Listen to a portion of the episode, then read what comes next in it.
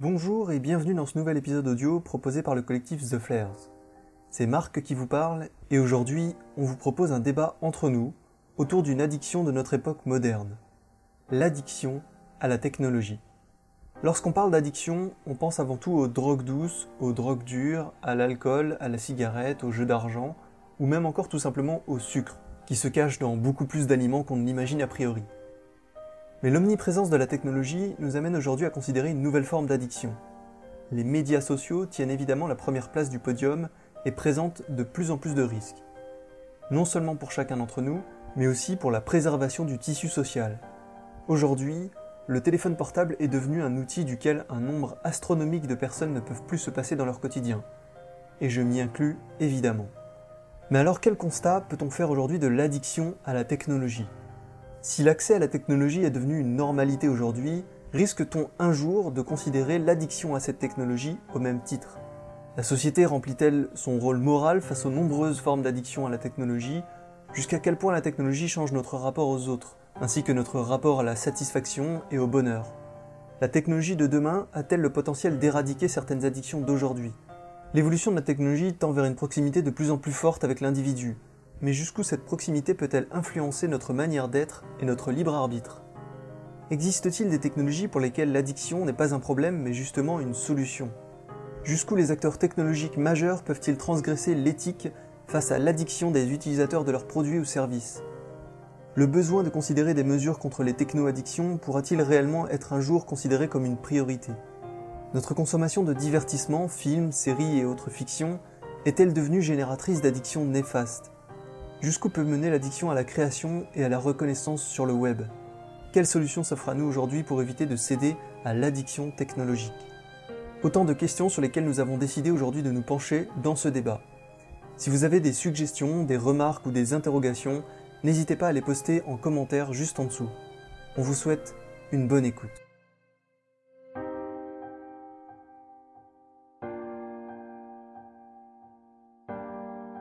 Premier truc à faire, c'est de faire un constat déjà ouais. de ce qu'on peut observer dans le monde aujourd'hui, dans la société actuelle, par rapport euh, à ce, ce problème-là, qui est bah, l'addiction aux technologies. Mhm. Alors, je te donne mon avis. Déjà, je trouve qu'on a mis du temps à s'en rendre compte, à comment dire, à se convaincre qu'il s'agissait bien d'une addiction. Et je trouve que ça, ça a créé un petit peu euh, un danger euh, à retardement. D'accord, ouais, je vois ce que tu veux dire. C'est-à-dire que c'est seulement maintenant qu'on se, qu'on se dit qu'il faut faire quelque chose pour régler ces addictions, euh, mais, mais, en fait, on, on a déjà entamé, euh, enfin, il y a déjà une génération qui a été touchée par ça, et il y en a une nouvelle qui est en train d'être touchée par ça, et encore plus violemment parce que c'est c'est une génération aujourd'hui, les, les, très jeunes d'aujourd'hui, ils ont très rapidement une tablette tactile dans la main, euh, tu vois, un téléphone portable, quelque chose, un écran, tu vois. Alors que ouais. nous, par exemple, c'était pas le cas. On n'avait pas de tablette tactile dans la main. Ouais, exactement. C'est aussi c'est un problème par rapport au fait que le, bah, le rythme du changement augmente tellement vite aujourd'hui qu'on n'a plus vraiment la capacité d'analyser les, les, technologies qui ont émergé il y a 10 ans, 20 ans. On, on, arrive seulement aujourd'hui à analyser euh, les impacts que ces technologies ont eu, mais il y en a des nouvelles qui arrivent. Euh, on se rend compte qu'il y a eu des générations touchées euh, négativement, mais à côté de ça, il y a d'autres technologies qui arrivent. Et tu vois, on est un peu dans ce flow constant où on réalise pas forcément. C'est vrai que c'est assez fou de se dire que les technologies, bah, les smartphones, euh, sont peut-être 12, 12 ans, ils ont à peu près 12 ans d'existence. De, enfin, le premier iPhone, c'était quoi 2006, 2007, je sais plus trop. Ouais, Euh, c'est vrai que ça, ça fait pas si longtemps que ça, quoi. À l'échelle de l'humanité, euh, c'est rien du tout. ouais. Exactement, et euh, bah, les réseaux sociaux, parce que quand on parle de techno-addiction, euh, aujourd'hui, on peut mettre en avant, alors on va peut-être parler d'autres techno-addictions, mais celles Mm. face aux, sociaux, aux médias sociaux sont assez fortes. C'est les premières qu'on Mm. a en tête.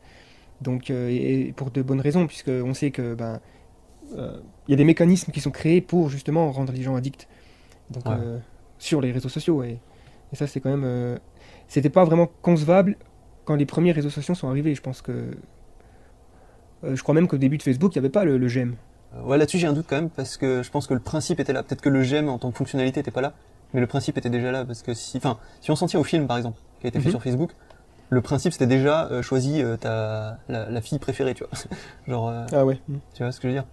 Déjà le, le côté euh, narcissique un peu, tu vois, du, l'utilisation de Facebook. Et, euh, mais c'est vrai qu'après le, le j'aime en tant que fonctionnalité est une, euh, une incitation à la récompense. quoi.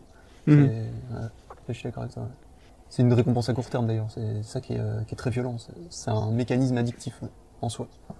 Ouais, puis c'est vrai que quand on regarde les.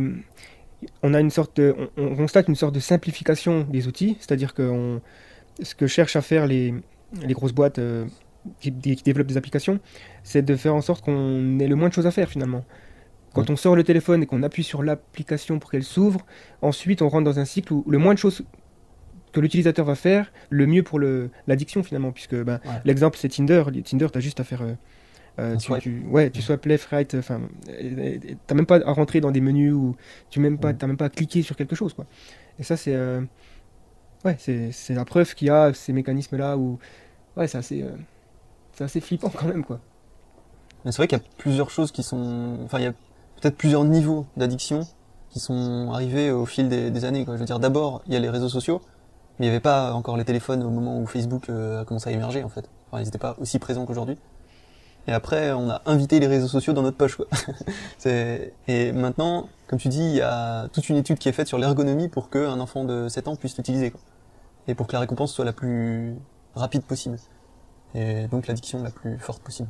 Mhm. C'est vrai qu'on est plus on avance, plus euh, ces sociétés-là font, enfin elles étudient euh, tout pour qu'on soit le, le plus rapidement confronté à, enfin habitué à utiliser leurs applications quoi.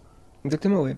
Et d'un côté, tu vois, enfin, l'addiction en elle-même, euh, je dirais que c'est pas, c'est pas forcément grave ou, enfin, disons que on peut juger l'addiction sans, sans rien d'autre, juste l'addiction, comme quelque chose. Alors certes, ça, ça peut engendrer des, des problèmes euh, dans la vie de tous les jours, mais c'est une addiction à des trucs qui sont pas géniaux. Enfin, je veux dire, être addict à, à Facebook ou à Twitter, avoir envie toujours de partager ce qu'on fait dans sa vie.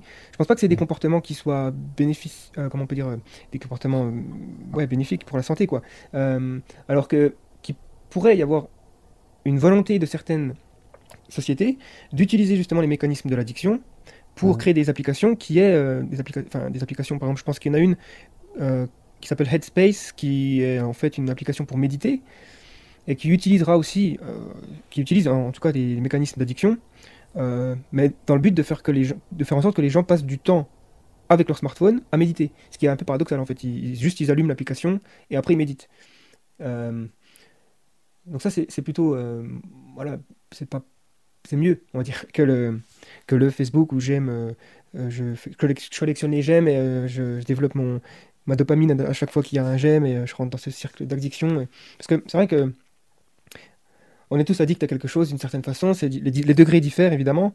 Quand on pense à addiction, en tout cas avant Internet et avant euh, la, enfin, la technologie en général, en dehors de ça, c'est euh, les addictions aux drogues, Ouais. euh, l'addiction ouais, au sexe, à l'alcool, ouais. voilà, tous les vices qu'on peut imaginer. Euh, après, il y a différents degrés. Alors, quand on parle d'addiction au café, par exemple, il y a beaucoup de gens qui se disent non, mais non, euh, café, bon, c'est pas vraiment une addiction, mais, mais si, hein. Tu peux vraiment te sentir mal si t'as pas bu ton café, euh, si t'as l'habitude, ça fait 20 ans que tu bois du café. Enfin, moi, je sais que j'ai- j'aime bien me réveiller avec un café. C'est sûr que quand j'en ai pas, je vais pas trembler et tout ça, mais quand même, tu vois, ça, ça joue sur mon, humeur. Et, euh, et je dois dire que les smartphones, enfin, le- j'ai un smartphone, pas un, pas un- truc de fou, mais euh, j'utilise ce smartphone assez souvent et j'ai été, euh, je me rappelle encore quand euh, bon, on était à l'université, euh, c'était, en fait, on, a- on était à l'université ensemble quand euh, il y a eu la vague euh, des smartphones, la vague de Facebook, je crois que c'est sorti quand on était en, à Montbé. Et, Ouais, euh, clairement, je pense qu'on s'est inscrit en même temps sur Facebook. ouais, c'est possible. clairement. C'est possible, ouais. Et on était, on n'était pas les premiers, hein, ça c'est clair, on était presque les derniers. Je me rappelle encore quand Ouais, des ouais. gens me demandaient T'as Facebook? Non, mais non, je, je suis pas Facebook. un- J'avais un téléphone à clapet, là, les vieux trucs qui servaient en fait à téléphoner, aussi surprenant que ça puisse paraître. Euh, Il y avait que ça qui marchait. Et, euh, et en fait, après, j'ai ouvert un truc Facebook, bon, mais c'est pratique pour rester en contact avec des gens. C'est vrai que le, le système de messagerie, notamment, est utile. Mm. Mm, c'est- En fait, ce qui est malheureux, c'est que c'est pratique parce que tout le monde l'utilise. C'est ça. Donc tu es presque forcé si tu veux rester euh, connecté avec des gens, si tu veux euh, discuter avec... euh, même mes grands-parents sont sur Facebook. Mais c'est ça en fait, j'ai l'impression que si tu prends le truc objectivement, tu peux te dire que c'est pas inutile. Sauf que quand tu le prends euh, émotionnellement, tu vois, ça devient une drogue qui peut être très dangereuse, euh, enfin très euh, néfaste pour euh, pour toi en tant que personne, en tant qu'individu dans ta vie. Exactement. Et, c'est, et pour moi, il est là le vice en fait, c'est que tu vois, oui, euh, tu vois, il y a des gens ils me disent oui, mais moi j'utilise Facebook pour suivre les actualités. D'accord, mais est-ce que c'est la seule solution qui existe, tu vois, objectivement, pour suivre les actualités par exemple Si je prends cet argument-là, je me dis bah non en fait, tu vois, si tu veux vraiment suivre les actualités, t'as Google Actualités, t'as euh, Twitter aussi, pourquoi pas, tu vois. C'est si tu suis les bonnes personnes, tu peux suivre l'actualité. as aussi des solutions, euh, je sais plus, ta Feedly par exemple, tu peux mettre des, des flux euh, directement dans, enfin, te faire un flux d'actualité personnalisé quoi. Donc au final, est-ce que tu cherches pas à rationaliser le fait que ça soit utile pour toi pour les actualités, tu vois? Alors qu'en fait, en réalité, t'aimes ça parce que t'aimes bien avoir tes petites notifications et savoir ce que font les gens autour de toi. Hmm. Pour moi, il est là. c'est vrai que je te rejoins sur le fait que l'addiction est pas forcément négative en soi, parce qu'on peut être addict au sport, par exemple, ce qui est une bonne addiction. Mhm. Mais Ouais. elle devient pour moi dangereuse à partir du moment où tu cherches à, où t'es plus vraiment honnête avec toi-même, tu vois. Tu vois, il y a des gens, ils vont te dire, bah ouais, euh, comme tu disais avec le café, euh, je- le café, moi, je peux arrêter. Mais en fait, les gens, en général, quand tu dis, ouais, je peux arrêter, moi, j'ai pas de problème avec l'alcool, j'ai pas de problème avec ça, euh, tu vois, c'est finalement, t'en as peut-être un. quoi. Ouais. et pour moi, c'est pas être tout à fait honnête avec soi-même. Et c'est ça le danger de l'addiction, c'est pas forcément de la responsabilité de l'individu, parce que c'est tellement fort sur euh, la chimie du cerveau que ça devient. Tu développes un comportement et un raisonnement qui est biaisé. Exactement, ouais. Mais c'est ça aussi qui est, troublant avec le- les réseaux sociaux et Internet, ou enfin en général la technologie, mais vraiment orienté quand même sur les réseaux sociaux, parce qu'on pourra peut-être parler d'autres addictions à la technologie, mais euh, en tout cas les réseaux sociaux, ce qui me trouble vraiment, c'est que c'est qu'on peut vraiment se sentir victime. C'est-à-dire que parce qu'on on a un cerveau, on a tous le même en principe, euh, on a donc des neurones, des, des récepteurs, on a toute une biochimie comme ça, qui, qui- voilà, on a toute une biochimie dans notre cerveau qui nous fait euh, agir. En gros, hein, on peut dire que le libre arbitre, c'est quand même un petit peu à la poubelle quand tu commences à prendre en compte euh, tout ce qui se passe dans le cerveau. Et donc, euh, en tout cas, c'est ce que nous disent les, les sciences de la vie aujourd'hui, c'est que le libre arbitre n'existe pas, on est une sorte de... On est des algorithmes en gros. Mais quand tu sais ça, du coup, tu te rends compte que les... qu'il y en a d'autres qui savent ça, et c'est les compagnies, c'est Facebook, c'est Google, c'est Twitter. Et ils vont cibler justement certains, certaines actions, ils, vont, ils savent qu'en qu'en générant certains outils, en mettant en place devant l'utilisateur certains outils, ils- en fait, ils actionnent des leviers émotionnels dans la tête des gens, quoi. Et toi, tu penses que tu fais le choix finalement d'utiliser tel ou tel outil, alors qu'en fait, tu es presque programmé euh, par ces, sociétés-là qui, savent qu'en faisant ça et ça, ils vont arriver à ça. Et, donc, euh, et, ça, c'est un peu flippant, on est un peu victime. Euh, il faut vraiment beaucoup de volonté pour s'en rendre compte et pour se dire, attends, là, je passe euh, 3 heures par jour sur Facebook, il y a peut-être un problème, toi. Mais je me dis que, tu vois, tu parles de culpabilité. C'est, ça te rend coupable, en fait, finalement, au moment où tu t'en rends compte. Après, tu peux faire le choix, entre guillemets, de, de t'en extirper ou pas. Mais en général, quand t'es dedans vraiment, c'est très très dur de, d'avoir ce raisonnement-là. Ouais. Mais ouais, il y a aussi d'autres. On cible un peu les réseaux sociaux, mais euh, bon, je pense qu'il y, a- y a la technologie en général. De toute façon, la technologie, bon, euh, faut dire ce qui est, elle, est- elle est ni mauvaise ni bonne. hein, c'est c'est une épée à double tranchant, quoi. hein, donc, euh, euh, peu importe la technologie, on a maîtrisé le feu, une des premières technologies de, de Homo sapiens. Mm. Euh, on a compris que ça pouvait bah, cuire notre bouffe, hein, que c'était bien, mais euh, ça pouvait aussi éloigner les animaux dangereux, ça pouvait nous apporter de la chaleur, mais ça peut aussi brûler tout le village, quoi. hein. Euh, Mm. donc, donc tu as cet effet négatif. Alors après, il y a eu d'autres technologies, et aujourd'hui on se La retrouve bombe avec... nucléaire. Ouais, c'est ça, mais la bombe nucléaire. Mm. Le nucléaire en lui-même, enfin, les centrales nucléaires, c'est ce qu'il y a de plus clean aujourd'hui en énergie. Enfin, Ouais. en, et en, en rapport énergie et, euh, euh, Rapport d'efficacité, ouais, ouais, voilà, ouais. t'as- et euh, euh, fait que ça soit propre parce que ouais, évidemment l'énergie solaire c'est propre, c'est plus propre, mais euh, le rendement, ah, le rendement, voilà, c'est le mot que je cherchais.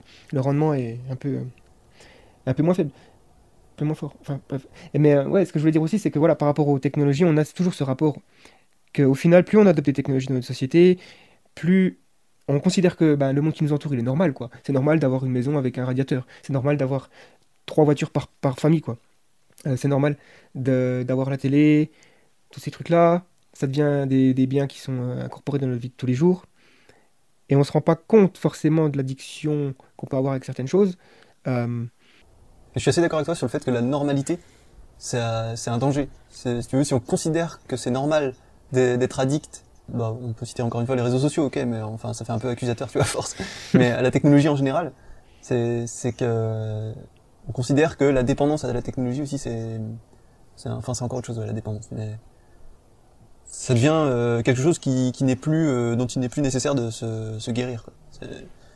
Ça, ça peut être dangereux. ouais. Enfin, moi, je le vois comme ça au niveau des enfants d'aujourd'hui. Mhm.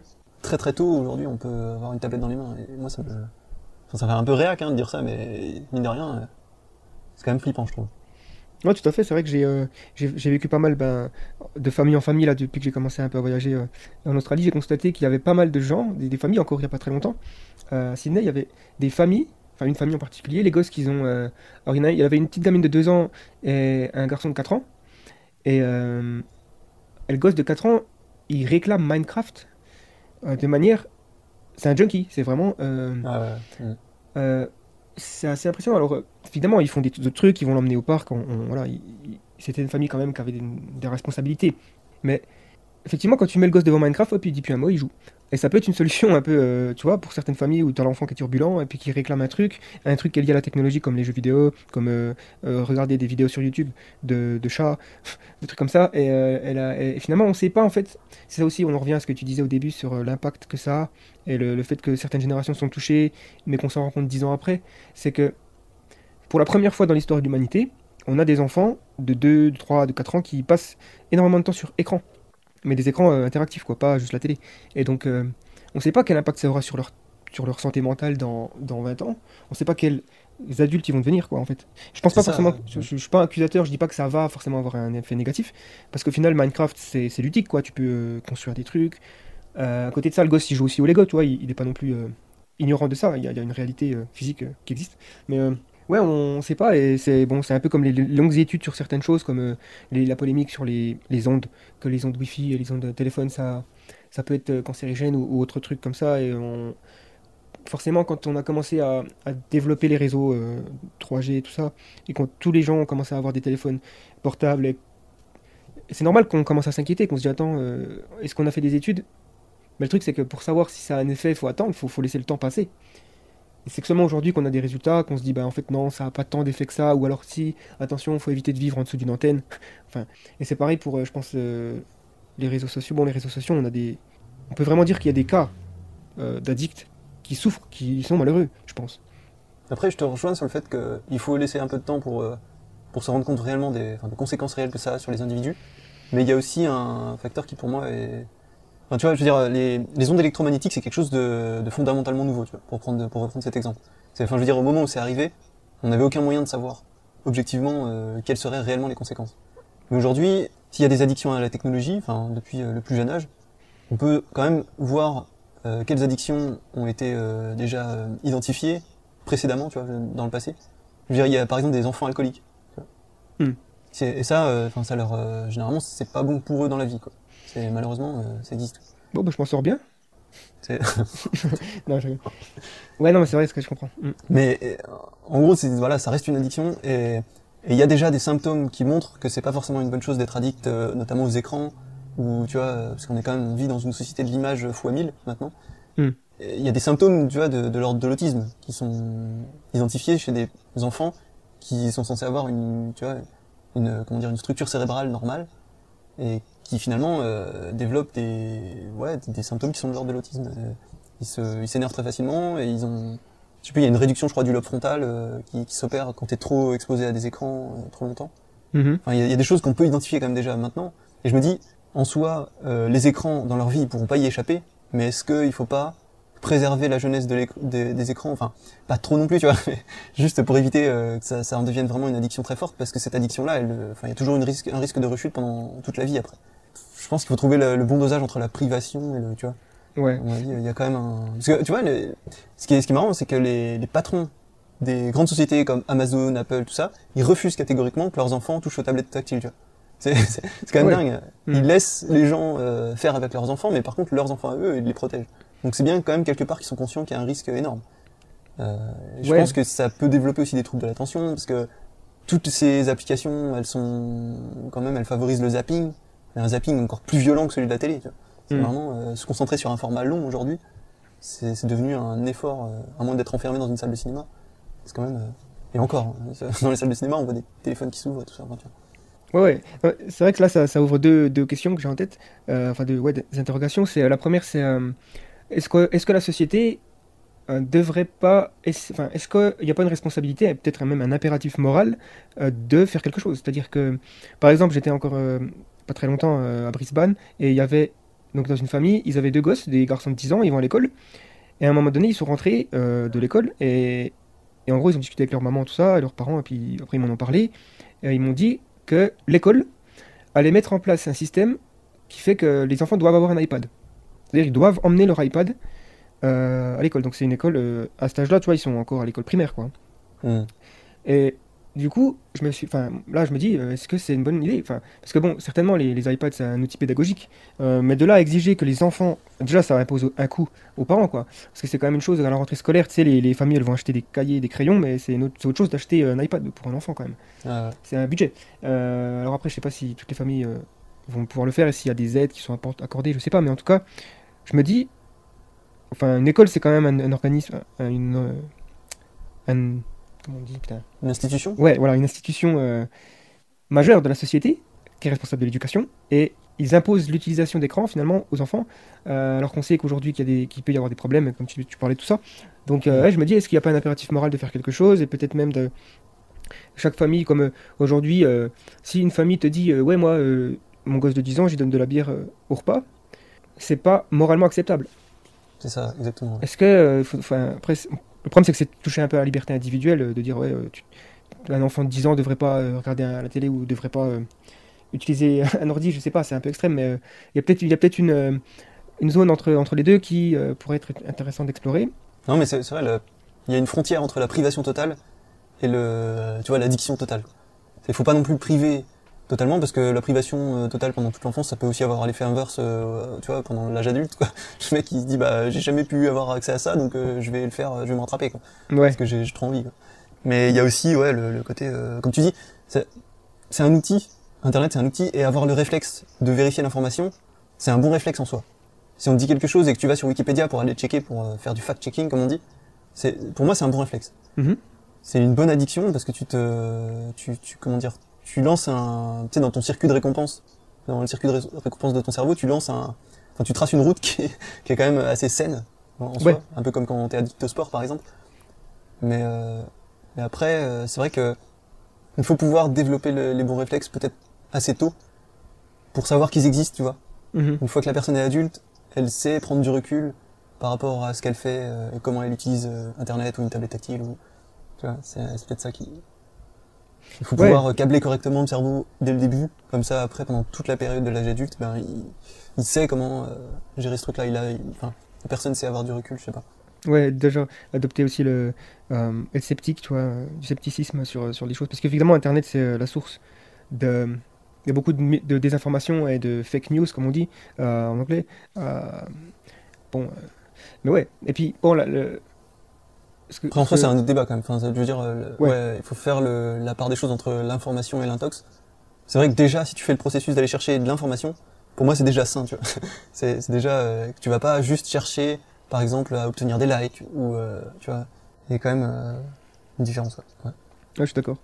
Et puis, bah, pour parler de l'addiction sur aussi le long terme, du coup, est-ce que, enfin, en quoi le, les réseaux sociaux aujourd'hui, enfin, encore une fois, on parle des réseaux sociaux, on va peut-être s'é- s'élargir un petit peu après, mais euh, en quoi ces réseaux sociaux sont, leur addiction en tout cas, euh, participe à peut-être un, un déchirement peut-être des relations humaines?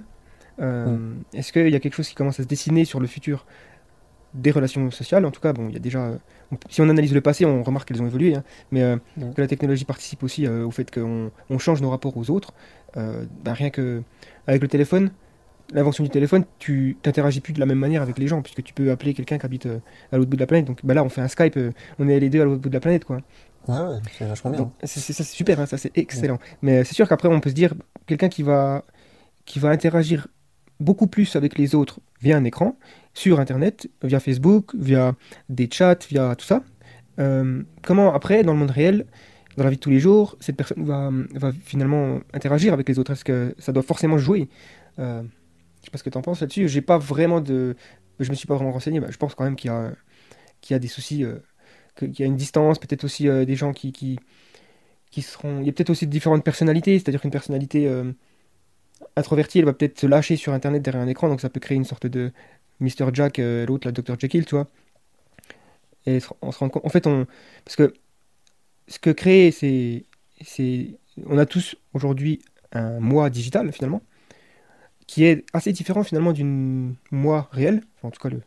il n'y a pas de moi réel, mais le- la personne réelle, la personne physique que je suis. Donc, euh, Ouais, mais je vois ce que tu veux dire. C'est on se crée plus facilement un persona, quoi. ouais, Un- exactement. une personne qui est pas forcément celle qu'on est dans la vie.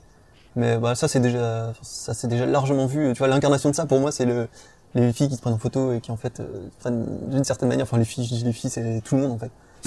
je sais pas pourquoi je dis les filles, c'est hyper sexiste. Mais euh, non, c'est vrai, c'est tout le monde. Tu vois, il y a parmi les hommes, parmi les filles, il y a des gens qui se prennent en photo, genre euh, beau gosse ou euh, belle fille. Ouais, mais en fait, ouais, ouais, ouais. Dans la vraie vie, elles sont, enfin les gens sont pas, ma- ces, personnes-là sont pas maquillées ou sont pas arrangées, sont juste telles qu'elles sont dans la vraie vie. Donc euh, peut-être que ouais, effectivement, il y a une, euh, il y a une vision du monde qui se retranscrit à travers ça, une vision des individus qui est complètement fake Hmm. et qui peut euh, affecter l'individu en tant que parce que c'est un cercle vicieux tu vois plus tu te dis que les gens ont l'air parfaits plus tu as envie de devenir parfait plus tu donnes une image de toi parfait plus tu donnes une image de toi parfait à quelqu'un qui se sent imparfait euh, cette personne là tu vois elle va aussi essayer de se sentir parfaite C'est- Ouais. Mm. C'est une sorte d'égocentrisme euh, généralisé qui commence à qui s'est développé parce que je pense que effectivement comme euh, on a l'impression qu'on on a tous envie d'être une petite star, tu vois, on a tous envie de et c'est c'est un problème de la génération euh, Y, je crois que ça s'appelle.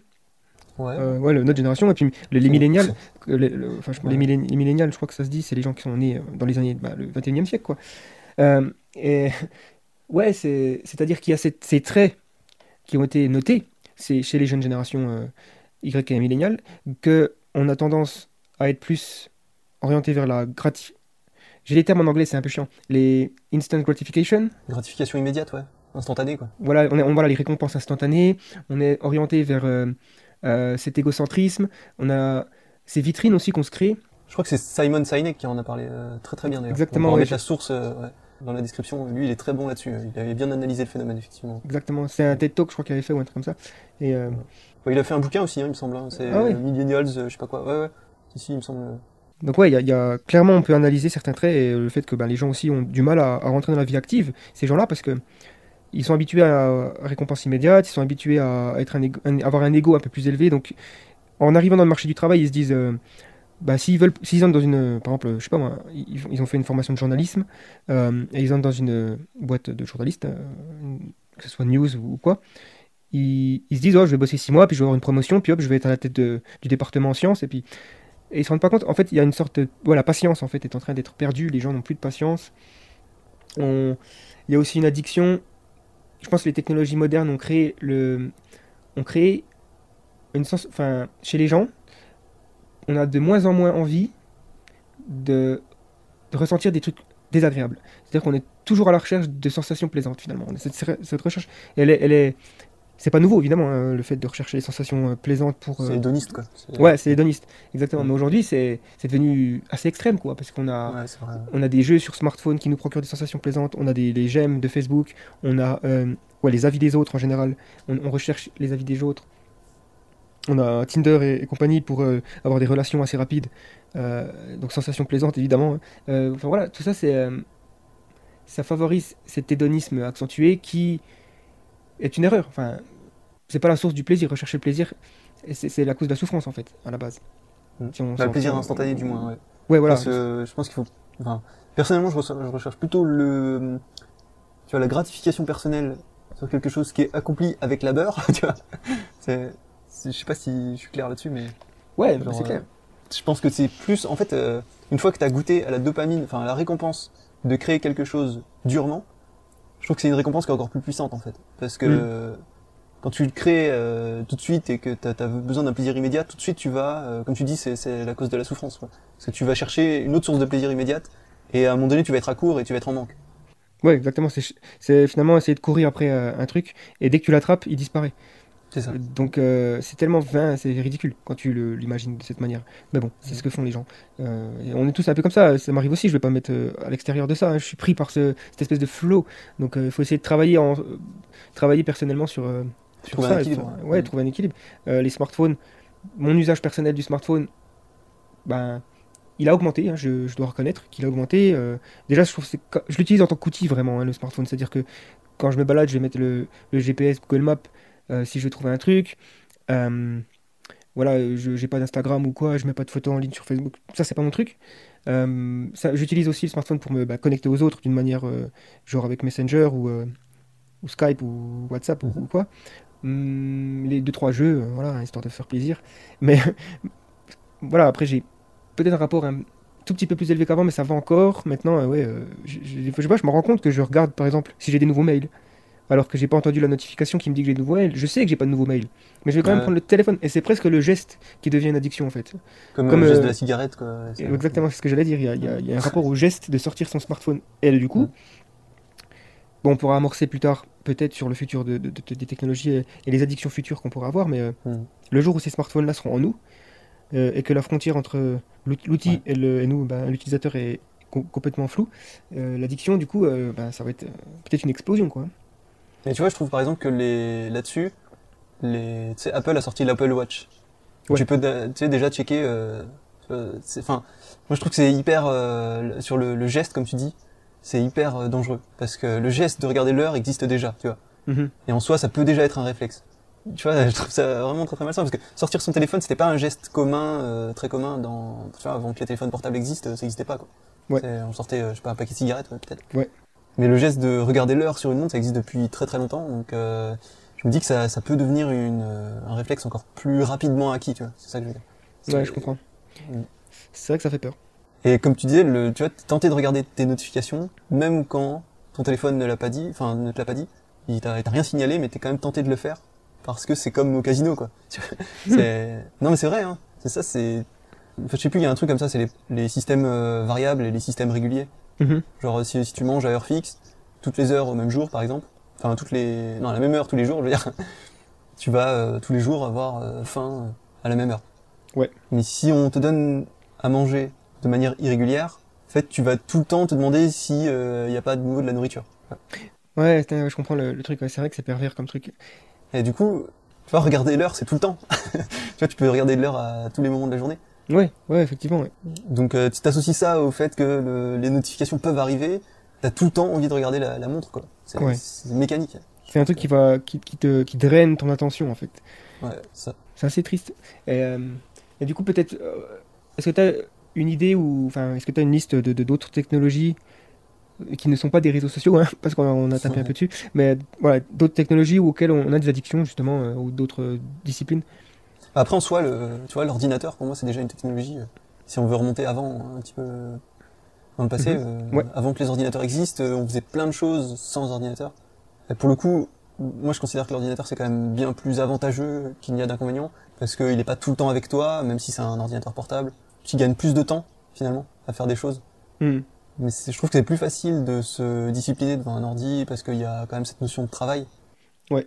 Que le téléphone, c'est un peu un jouet, je trouve. Oui, oui, exactement. Il y, a peu, il y a peu de gens qui travaillent avec leur téléphone d'une manière générale. Euh, ou en tout cas, il faut être courageux si, si tu veux faire quelque chose sur ton téléphone.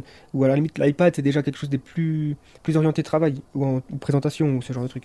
Euh, mais, mais ouais, un ordinateur, je trouve que l'outil ordinateur, c'est vraiment une porte vers plein d'autres trucs qu'on fait.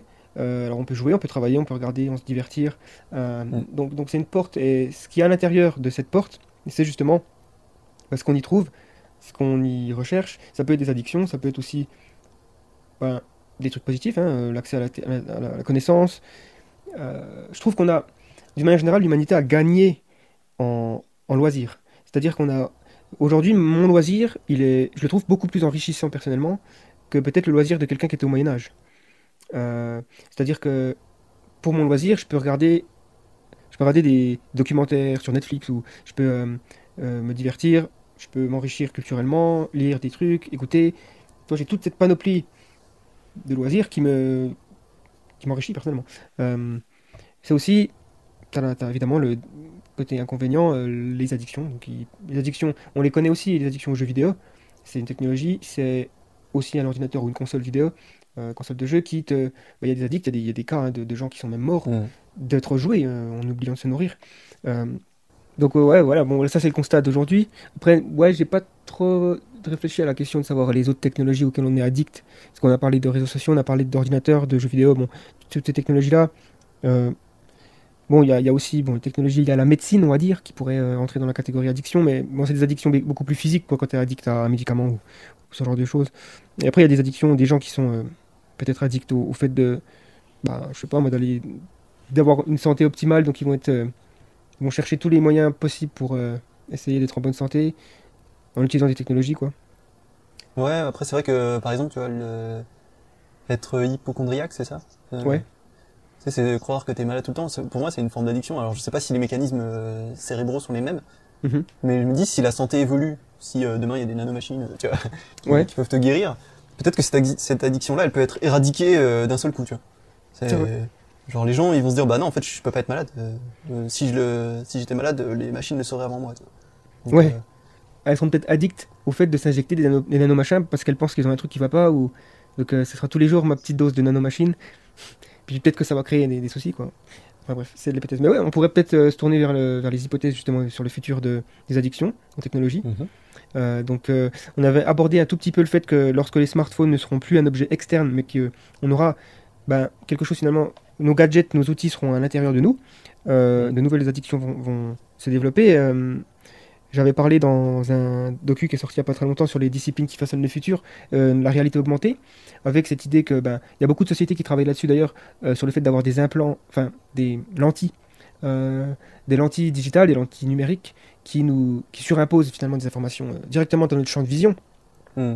Et avec une technologie pareille, on peut évidemment voir beaucoup d'avantages, le fait de, connaître des choses euh, sur le monde réel dès, dès- que tu vois la chose, donc une sorte de... voilà, on augmente notre connaissance, si tu utilises ça pour augmenter ta connaissance, mais aussi, bah aussi les jeux en réalité augmentée, euh, donc ils vont peut-être créer des addictions. Les gens, en fait, on saura même plus s'ils jouent ou pas, en fait, parce qu'il y a que qui vont voir le jeu, tu vois.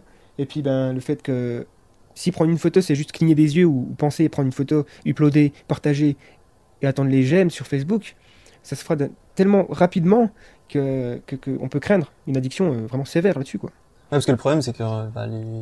parce qu'il y a beaucoup d'ego en fait là-dedans. c'est- C'est-à-dire que forcément, euh, Facebook, si ça marche, c'est que t'exposes ta vie et t'as envie d'avoir le retour des gens, la reconnaissance sociale. Quoi. Parce qu'on est des êtres sociaux. Donc euh, Mhm. on tape sur les réseaux sociaux depuis tout à l'heure, mais n'empêche que c'est le vecteur le plus puissant euh, d'addiction. quoi. C'est c'est normal parce qu'on est des êtres qui ont besoin de, bah, de l'approuva- de la- l'approbation des autres, quoi, je veux dire. Ouais. D'une certaine manière. Donc ouais, effectivement, c'est plus facile de se dire, bah, je vais m'orienter vers du plaisir à court terme, et encore plus si, si la technologie est en toi. Et je pense que ça peut avoir aussi une autre conséquence, c'est de la, tu sais, le, le travail sur la mémorisation à court terme. C'est-à-dire que si tu sais, enfin déjà aujourd'hui, hein, je pense qu'il y a déjà des, des conséquences, mais si tu sais que tu peux garder par exemple tous les numéros de téléphone dans ton téléphone, si tu sais que tu peux accéder à tout le savoir à n'importe quel moment euh, instantanément, encore plus si la technologie est en toi, euh, bah tu fais plus forcément l'effort de retenir ce que tu apprends en fait. Hmm. Tu vois ce que je veux dire? Tu fais plus. Tu sais, avant, euh, euh, moi je me souviens euh, d'une période où on retenait les numéros de téléphone. Tu vois. On les inscrivait pas sur un téléphone. C'est Ouais, alors, c'est bien parce que c'est plus pratique. je suis pas contre ça. Mais d'un autre côté, il faut aussi pouvoir exercer sa mémoire autrement. Du coup, tu vois, faut pouvoir. je sais pas. Moi, je trouve. Enfin, je trouve personnellement que la lecture, par exemple, ça aide. Les Mhm. formats longs de manière générale, parce que tu es vraiment impliqué, et, euh, et surtout la lecture en fait, parce que ça te focus, tu vois. Quand t'es vraiment concentré sur un truc, t'as as un raisonnement qui se met en route et il laisse pas, euh, enfin le fait de raisonner sur ce que tu lis ne laisse pas la place à autre chose. Ouais. Donc, euh, ouais. Ça, ça aide la mémorisation, non seulement la concentration, mais aussi la mémorisation, à mon sens. Hmm. Et voilà, et là je me perds un peu, mais c'est vrai. C'est- ça quoi. Ouais, on, dé- on dévie un peu trop du sujet de base, mais ouais, effectivement, c'est intéressant hein, comme discussion. ouais. Mais sinon, ouais, en, en- en tant que, que tec- techno-addiction future, je pense qu'il y a aussi la réalité virtuelle qu'il faudrait euh, mentionner, parce que, encore une fois, dans l'idée de, de flouter euh, la zone entre le, la- le gadget et l'utilisateur, c'est-à-dire euh, voilà, on- le smartphone et la personne, ou l'ordinateur et la personne, euh, être plongé dans de la VR, dans de la réalité virtuelle, euh, bah, c'est déjà autre chose, quoi. C'est une étape supérieure et il y a beaucoup de.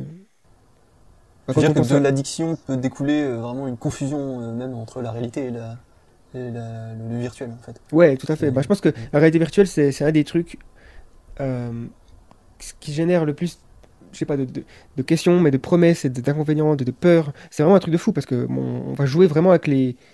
Si vraiment on arrive à générer des, des mondes qui sont indissociables de la réalité, du coup, on pourra plus, on pourra plus savoir ce qui est vrai. Enfin, c'est fou hein, quand on pense à ça, mais et c'est pas forcément Matrix qu'il faut avoir en tête. Hein, c'est c'est plus l'idée que peut-être qu'on n'aura plus vraiment envie de vivre dans le monde réel parce que le monde virtuel sera mieux. C'est déjà ça les, les jeux vidéo, je veux dire, il y a des personnes qui fuient le monde réel. Et d'un côté, je les comprends, hein, je les accuse pas, tu vois. Ouais. Je me dis, euh, le monde réel, il est tellement, il y a tellement des côtés impitoyables que finalement, c'est tellement plus facile de se dire, bah, je vais développer un personnage dans un monde virtuel avec des règles que je connais et, ce sera ludique pour moi, tu vois.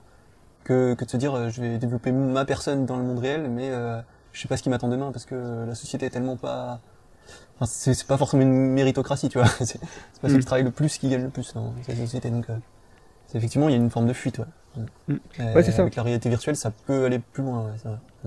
Mm. Ouais, la réalité virtuelle, c'est le truc qui. euh, en, en termes d'addiction, euh, on imagine évidemment le- les gens qui sont perdus dans le monde virtuel, qui n'arrivent plus à faire la distinction, qui, qui deviennent inutiles dans le monde réel parce qu'ils ont perdu la connexion. Peut-être même qui, qui, qui Bon, je sais pas, c'est des bons scénarios hein, de, de science-fiction, mais peut-être que quand tu es trop plongé dans un monde virtuel, tu oublies ta vraie personne. Si tu, si surtout si tu incarnes un avatar qui est différent. Euh, donc, euh, et, après, on peut se poser la question est-ce que c'est est-ce que c'est condamnable? Est-ce que c'est quelque chose que nous, on est à même de juger? Euh, si dans, dans le futur, si dans le, au 22e siècle par exemple, chaque être humain a le choix de vivre la, réalité virtuelle qu'il souhaite en paramétrant tout ce qu'il veut ou, quoi, est-ce que est-ce qu'on pourra dire non, tu fais de la merde quoi? Parce que c'est philosophique comme débat, qu'on on y a, une, expérience philosophique de pensée euh, qui imagine une machine à expérience, je crois, et qui, euh, je crois, simule n'importe quelle expérience euh, une expérience qui est réelle, enfin une expérience qui existe dans le monde réel. Par exemple, tu dis j'aimerais avoir l'expérience d'aller faire une croisière à Hawaï. Donc tu peux la faire dans le monde réel, mais tu peux aussi la faire avec cette machine.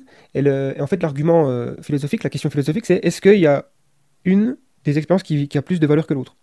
Autrement dit, est-ce que le monde réel euh, garde forcément plus de valeur, a plus de valeur que une simulation exacte de ce monde réel? Et euh, je sais pas trop. Il y a plusieurs écoles, hein, évidemment, il y en a qui vont penser que oui, il y en a qui vont penser que non.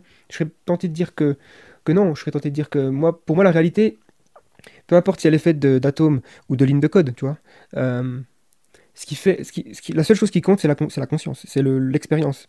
C'est le fait de, de savoir, c'est- le fait d'être conscient de, de- de- de vivre l'expérience, finalement. Il y a c'est le, le- peut-être euh, la, la voix intérieure, le monde intérieur qu'on a dans la tête. Mais du coup, ça, ça veut dire que toi, tu serais plutôt pour le fait de, tu vois, pour revenir sur le sujet de base, tu serais plutôt pour le fait qu'on soit, on puisse devenir addict facilement à la réalité virtuelle ou pas? Parce que, Alors, bah, le problème, c'est qu'il Ouais. faut voir la société dans laquelle on va vivre aussi. Euh, parce qu'il y a, il y a une possibilité, c'est que, bah, que le monde virtuel, ça soit notre seule, notre seule source. échappatoire, tu veux dire? Ouais, je dirais presque ça, parce que si on, on prend les- la tendance actuelle de voir que l'automatisation, ben, l'intelligence artificielle se développe, euh, il y a beaucoup de, Il faudra se poser la question, est-ce qu'il y a un travail, un job qu'un être humain va pouvoir faire de manière plus productive qu'un robot? Euh, Il n'y aura pas beaucoup de jobs comme ça. Donc, ça veut dire qu'il y a potentiellement des milliards de personnes qui vont se retrouver sans emploi. Donc, ça génère aussi la question de savoir qu'est-ce qu'ils vont faire. Il y en a qui disent, oh, c'est une catastrophe. Euh, moi, je pense pas, je m'en fous de- des emplois. Ce qui m'intéresse, c'est les gens, tu vois. C'est pas, euh, oh, euh, t'as la caissière qui va perdre son emploi de caissière, ben, fait que c'est pas important l'emploi en lui-même de caissière. Ce qui importe, c'est la caissière. Enfin, c'est l'être Ouais, alors oui, ouais, par contre, euh, précisons quand même, parce que, en général, quand je dis ça, je suis du même avis que toi, mais quand je dis ça, on me répond oui, mais comment elle va vivre? Mais justement, autrement, tu vois. C'est, le problème, c'est de reconsidérer le rapport au, au revenu et au travail, tu vois. Ouais, exactement. juste, euh, ouais, il s'agit pas de virer la caissière et lui dire, bah, démerde-toi pour vivre maintenant. Ah bah non. Il s'agit de trouver un autre moyen pour qu'elle vive autrement, tu vois. C'est. Oui. Enfin, je, je fais la précision quand même parce que on me répond souvent, euh, je, je te le dis encore une fois, mais je suis du même avis que toi, je te rejoins. Mhm. Sauf que quand je le dis, quand je le partage, on me dit oui, mais comment elle va vivre? Mais faut là-dessus, faut essayer quand même de voir un peu plus loin. C'est de se dire, bah alors dans ce cas, on reconsidère le modèle de fonctionnement de la société elle-même. Ouais, voilà, exactement. Et c'est pour ça que je pense que le modèle de société du futur possible, d'un futur possible, ce sera peut-être, euh, ben, on va tous vivre dans des mondes virtuels et, euh, et le monde réel sera géré par des machines. Euh, c'est une sorte de Matrix, mais un peu l'antithèse de Matrix, c'est-à-dire que les machines, elles vont prendre soin de nous, quoi, au lieu de nous pomper notre énergie, si tu veux. Euh, Mm. Après, moi, je dis que Matrix, au final, les gens qui sont dans la matrice, euh, bah, même s'ils vivent dans une illusion, alors effectivement, il y, a- il y a cette idée de mensonge, il y a cette idée qu'ils sont, le savent pas, quoi. Mais en, en soi, les machines, elles les torturent pas, si tu veux. Mais euh, voilà. Par rapport à l'addiction, dans ce futur-là, ben, être addict à la mon- monde virtuel, ça sera la norme. Parce qu'il y aura peut-être pas vraiment d'intérêt d'aller dans le monde réel. Bon, après, je pense que quand je dis ça, on voit, il y a le drapeau qui s'allume, dystopie, dystopie. Mais euh, je suis pas sûr que ça soit aussi dystopique que ça. D'un autre côté, euh, oui, évidemment, euh, le monde réel. En fait, faut voir, faut voir la, complexité des mondes virtuels, quoi. Faut voir qu'est-ce qu'ils nous offrent. Qu'est-ce que, voilà, on peut pas juste dire ouais, ce sera des mondes virtuels et les gens seront dedans et donc là, non, ça craint. Il faut voir s'ils seront aussi bah, photoréalistes, complexes, si avoir une conscience dans un monde virtuel, ça sera exactement la même chose qu'avoir l'expérience de la conscience dans le monde réel et tout ça, quoi. Et puis après, bon, on a toute cette idée que si tu te, si tu uploads dans un monde virtuel, est-ce que tu es toujours toi? Est-ce que c'est pas une copie de toi-même? Est-ce que après, donc du coup, ça, ça devient un, chemin vers l'immortalité, tout ça et tout ça. Mais... Après, honnêtement, ça c'est. Enfin, je veux pas te couper dans ton élan, mais c'est presque le sujet d'un autre podcast, tu vois. Ouais, non, je suis d'accord. Parce que là, là, on dérive quand même pas mal du sujet de base qui est est-ce que l'addiction à la technologie peut être gérée d'une manière euh, saine ou, euh, ou est-ce que ça va devenir euh, quelque chose, un vrai fléau qu'il faut éradiquer tout de suite quoi. Hmm. qu'il faut couper maintenant avant que ça devienne trop disproportionné. parce que dans soi, la réalité virtuelle, il y, a de y a de nombreux débats à juste titre autour, tu vois, de ce concept-là et autour de cette technologie. Mais enfin à la base, est-ce que, enfin on peut y devenir addict comme on devient addict aux jeux vidéo, parce que c'est fondamentalement la même chose mais en version plus évoluée. Ouais. Euh, la question c'est de savoir, euh, est-ce qu'il faut mettre une barrière à cette addiction, ou si au contraire, tu vois, tu dis qu'il y a des gens qui peuvent potentiellement être plus heureux dans le cadre de la réalité virtuelle, dans un monde virtuel. Mm-hmm. Euh, est-ce que ces gens-là, justement, il faut pas leur, enfin tu vois, s'en foutre finalement de, l'addiction. si ouais si elles sont plus heureuses euh, dans un monde virtuel, euh, dans ce cas, tant mieux. Euh, effectivement, si on utilise comme baromètre, baromètre, ouais, si on utilise comme système de mesure, ouais, voilà, si on, le système de mesure, le bonheur et le, la, réduction de la souffrance, alors ouais, le monde virtuel pourrait être une alternative pour certaines personnes qui préféreraient quitter le monde réel. Ça pourrait être un échappatoire pour les gens suicidaires, hein, de toute façon. voilà, c'est pas une idée inconcevable. il pourrait y avoir aussi, et je pense qu'il y aura des traitements euh, psychiatriques ou dans des hôpitaux basés sur la réalité virtuelle pour euh, permettre de, je sais pas, de traiter certaines phobies. Mais je crois que c'est déjà le cas, hein, des phobies euh, du vertige par exemple, il peut être traité en, plongeant les gens dans des mondes virtuels où ils, escaladent une montagne, des trucs comme ça pour les, les désensibiliser un peu. Ouais, j'ai vu ça, ou alors ils les font passer sur une poutre. En fait, dans la, dans la réalité, t'as as, une poutre posée sur, du, sur un sol. Et dans, le monde virtuel, t'as genre la même poutre, mais avec un énorme vide. ça, ça, fait trop rire parce que les gens, ils, vraiment, tu réagis, tu sais comme si c'était vraiment réel. Ouais. du coup, t'as trop peur. Effectivement, et c'est là aussi le truc, c'est que c'est que les technologies deviennent aussi de plus en plus euh, fortes. Enfin, fort dans le sens où euh, les jeux vidéo, par exemple, tu prends les jeux vidéo euh, il y a 10-15 ans, tu pouvais être addict au premier GTA si tu veux, parce que c'était quand même bien, tu avais des histoires, tu pouvais faire ce que tu voulais, ouais, génial. Mais bon, quand tu regardes aujourd'hui, c'est quand même des graphismes très anciens, c'est, alors que tu compares ça à la réalité virtuelle où tu es dans le jeu, tu tout ça c'est beaucoup plus fort, beaucoup plus, ça joue beaucoup plus sur le cerveau, donc sur le, le, système de, de, récompense. Et donc la question c'est ouais, l'addiction au techno, voilà, techno-addiction va probablement augmenter dans le futur, euh, puisque les technologies vont probablement devenir plus fortes aussi. Et ça, euh, Plus présentes, tu veux dire plus, plus intime au niveau de l'individu aussi. Intime et intense aussi. Mm. Ah ouais, intense aussi, L'expérience est beaucoup plus intense. Plus intense, beaucoup plus aussi, euh, comme on disait, elle est interne, elle est plus rapide, tu as moins besoin de sortir, tu auras presque plus le geste de, de te connecter, tu seras connecté. si on imagine les, les lentilles tu peux être tout le temps avec Facebook dans ta tête, enfin, dans un coin de ton, ta rétine, tu vois, et, ou avoir les notifications. Il y, a un court-métrage, je crois, qui est, en ligne, qui s'appelle Hyper Réalité, et Hyper Reality. Euh, je pense qu'on pourrait mettre le lien. Il est, il est assez impressionnant parce que c'est vrai qu'il te montre euh, à quoi pourrait ressembler euh, une vue en première personne d'une personne qui passe, enfin, qui possède cet implant oculaire. Hein. Et donc, tu as, des informations de partout. Et, du coup, ouais, peut-être que ça va être comme le, cas de quand on n'a plus envie de, de, mémoriser des, des numéros de téléphone, on les enregistre sur euh, son téléphone et puis on n'y pense plus, bah, peut-être qu'avec avec cette technologie de lentilles, euh, on pourra oublier beaucoup plus de choses parce qu'elles seront présentes sur notre champ de vision quelque part et on les regardera de temps en temps. Ouais, c'est. Et la question, c'est savoir comment faire en sorte que on se dirige vers un, voilà, faire un futur qui soit pas euh, trop craignos, quoi. Est-ce que les. Ouais, est-ce qu'il y a des des débats éthiques. Est-ce que tu penses que certaines personnes euh, chez Google, je sais pas, Google oui, parce qu'ils ont quand même une sorte de sensibilité vis-à-vis des technologies. Je sais que par rapport à l'intelligence artificielle, ils font énormément de choses pour, euh, pour travailler sur des intelligences artificielles qui seront euh, bénéfiques pour l'humanité, pour pas se retrouver avec. Skynet Ouais, voilà, en gros. Hein. Bon, tout ça, c'est de toute façon des, scénarios de, science-fiction hollywoodien, ils sont complètement à côté de la plaque. Ce qui est normal d'ailleurs. Oui, à part peut-être Her, qui, à mon sens, est le meilleur film de l'intelligence artificielle. Mais euh, ouais, est-ce que Facebook, pour parler de Facebook, euh, a des réflexions à ce sujet? Que, Parce que bon, je pense que s'il y a des, des, technologies de lentilles intégrées à l'œil, tout ça, je pense qu'ils auront probablement des actions là-dedans. Enfin, j'imagine que. Alors, je, pense qu'il y a plusieurs choses. Je me permets de couper, mais je pense qu'il y a plusieurs choses à prendre en compte. C'est effectivement, il y a déjà l'éthique de la boîte qui est généralement euh, largement incarnée par son fondateur.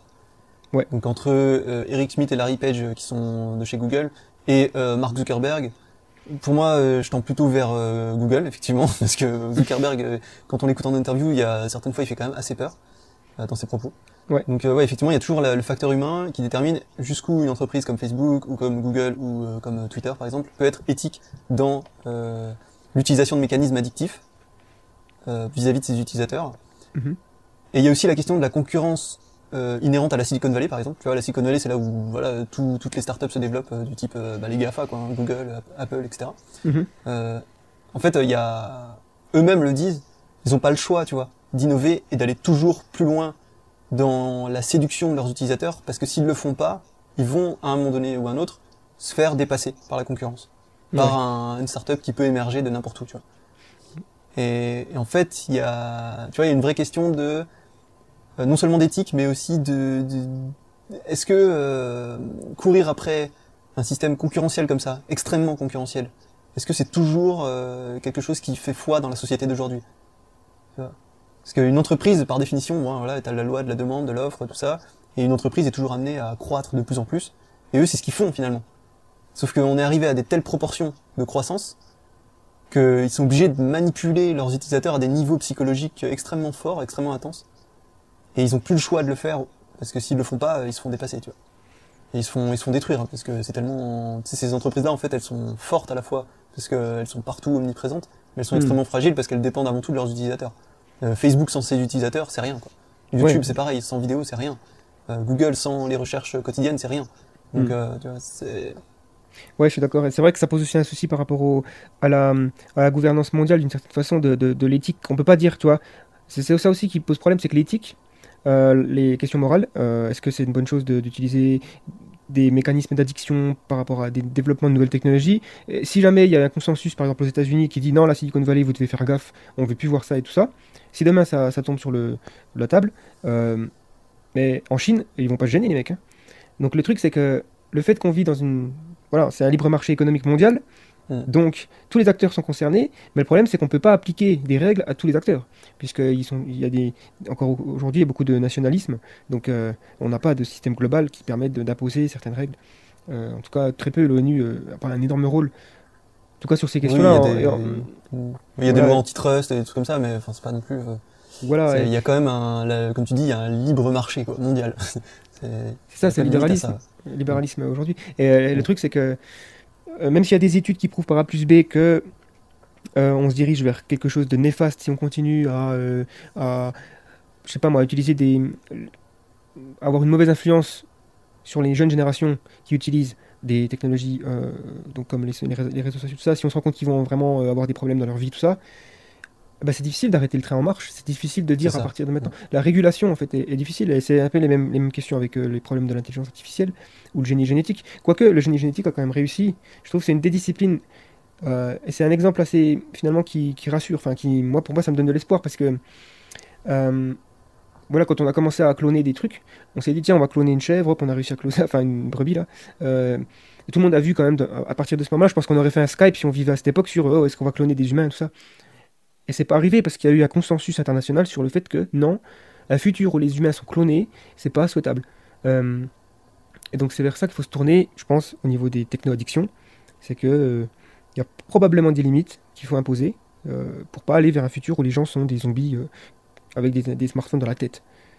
Alors tu vois, il y a un truc sur lequel je trouve qu'il y a un risque, et c'est ce que je disais au tout début de ce débat, c'est qu'en fait les techno-addictions, on a mis un certain temps à s'en convaincre, et j'ai l'impression qu'on met encore du temps à se convaincre complètement que c'est dangereux, tu vois. C'est que les, les... Le, fait qu'on se soit une addiction en soi, il y a beaucoup de gens qui se voilent la face sur le fait que c'est vraiment un risque. Tu vois. Hmm.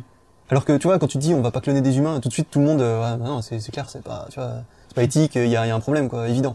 Ouais. C'est le problème est évident. Voilà. C'est on met très peu de temps à s'en convaincre et du coup le consensus arrive très vite et très facilement. Et je pense qu'il y, a eu beaucoup de gens qui ont été d'accord très facilement sur le fait qu'il fallait pas cloner des humains. Tu vois. Hmm. Mais l'addiction, j'ai l'impression que c'est un problème latent, tu vois.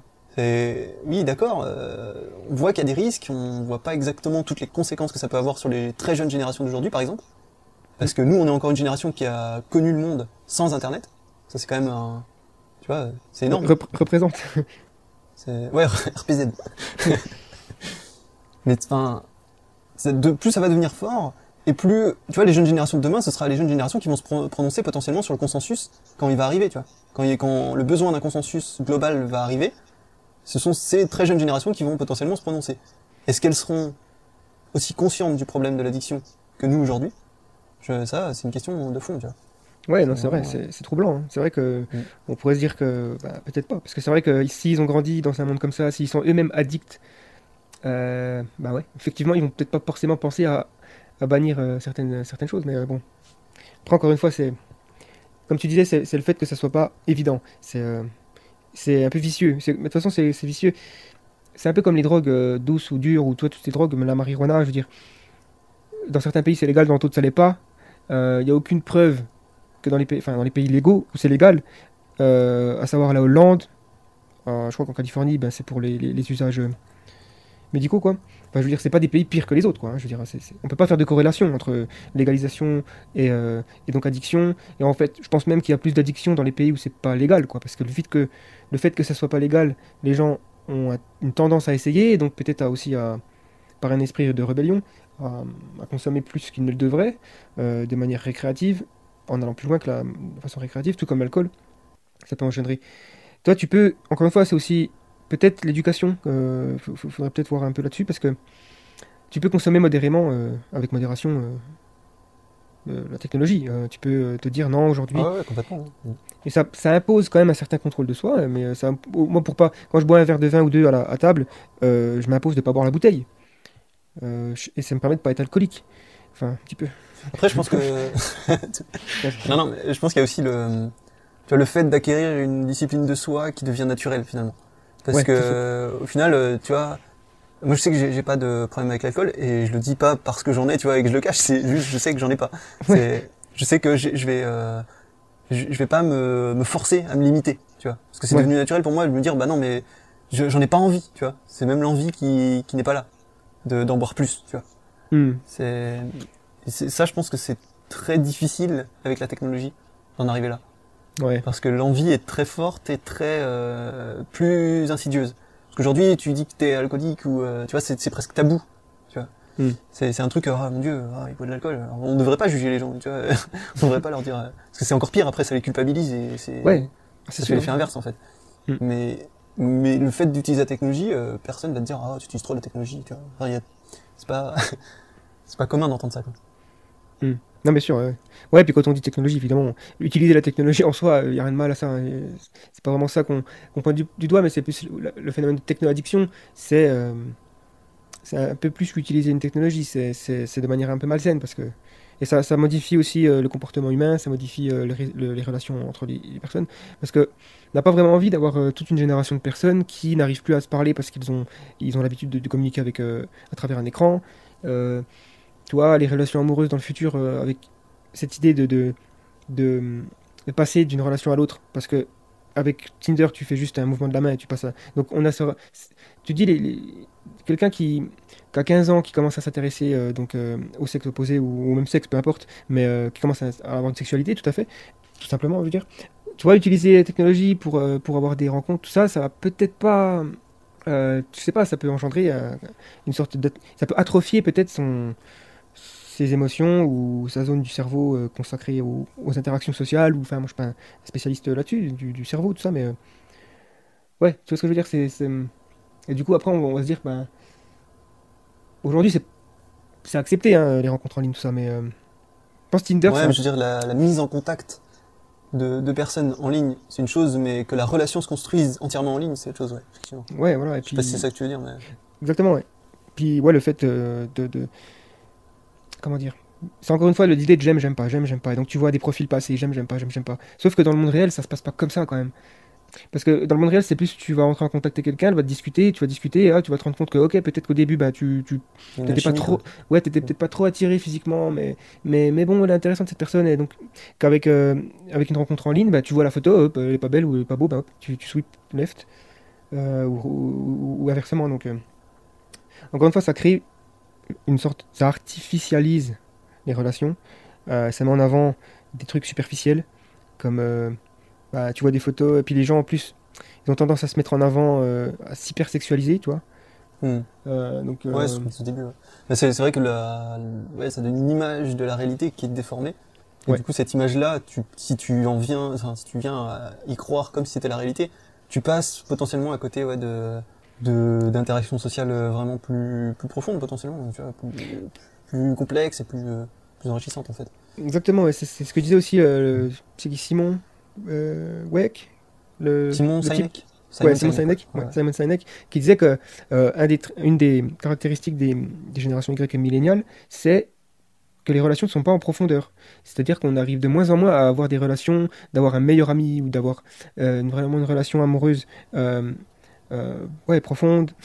Euh, Et de la patience aussi dans, je pense, la construction d'un couple ou, ou d'une Ouais. relation d'amitié, tu vois. Parce que c'est pas forcément, il n'y a pas forcément que des hauts, il y a aussi des bas.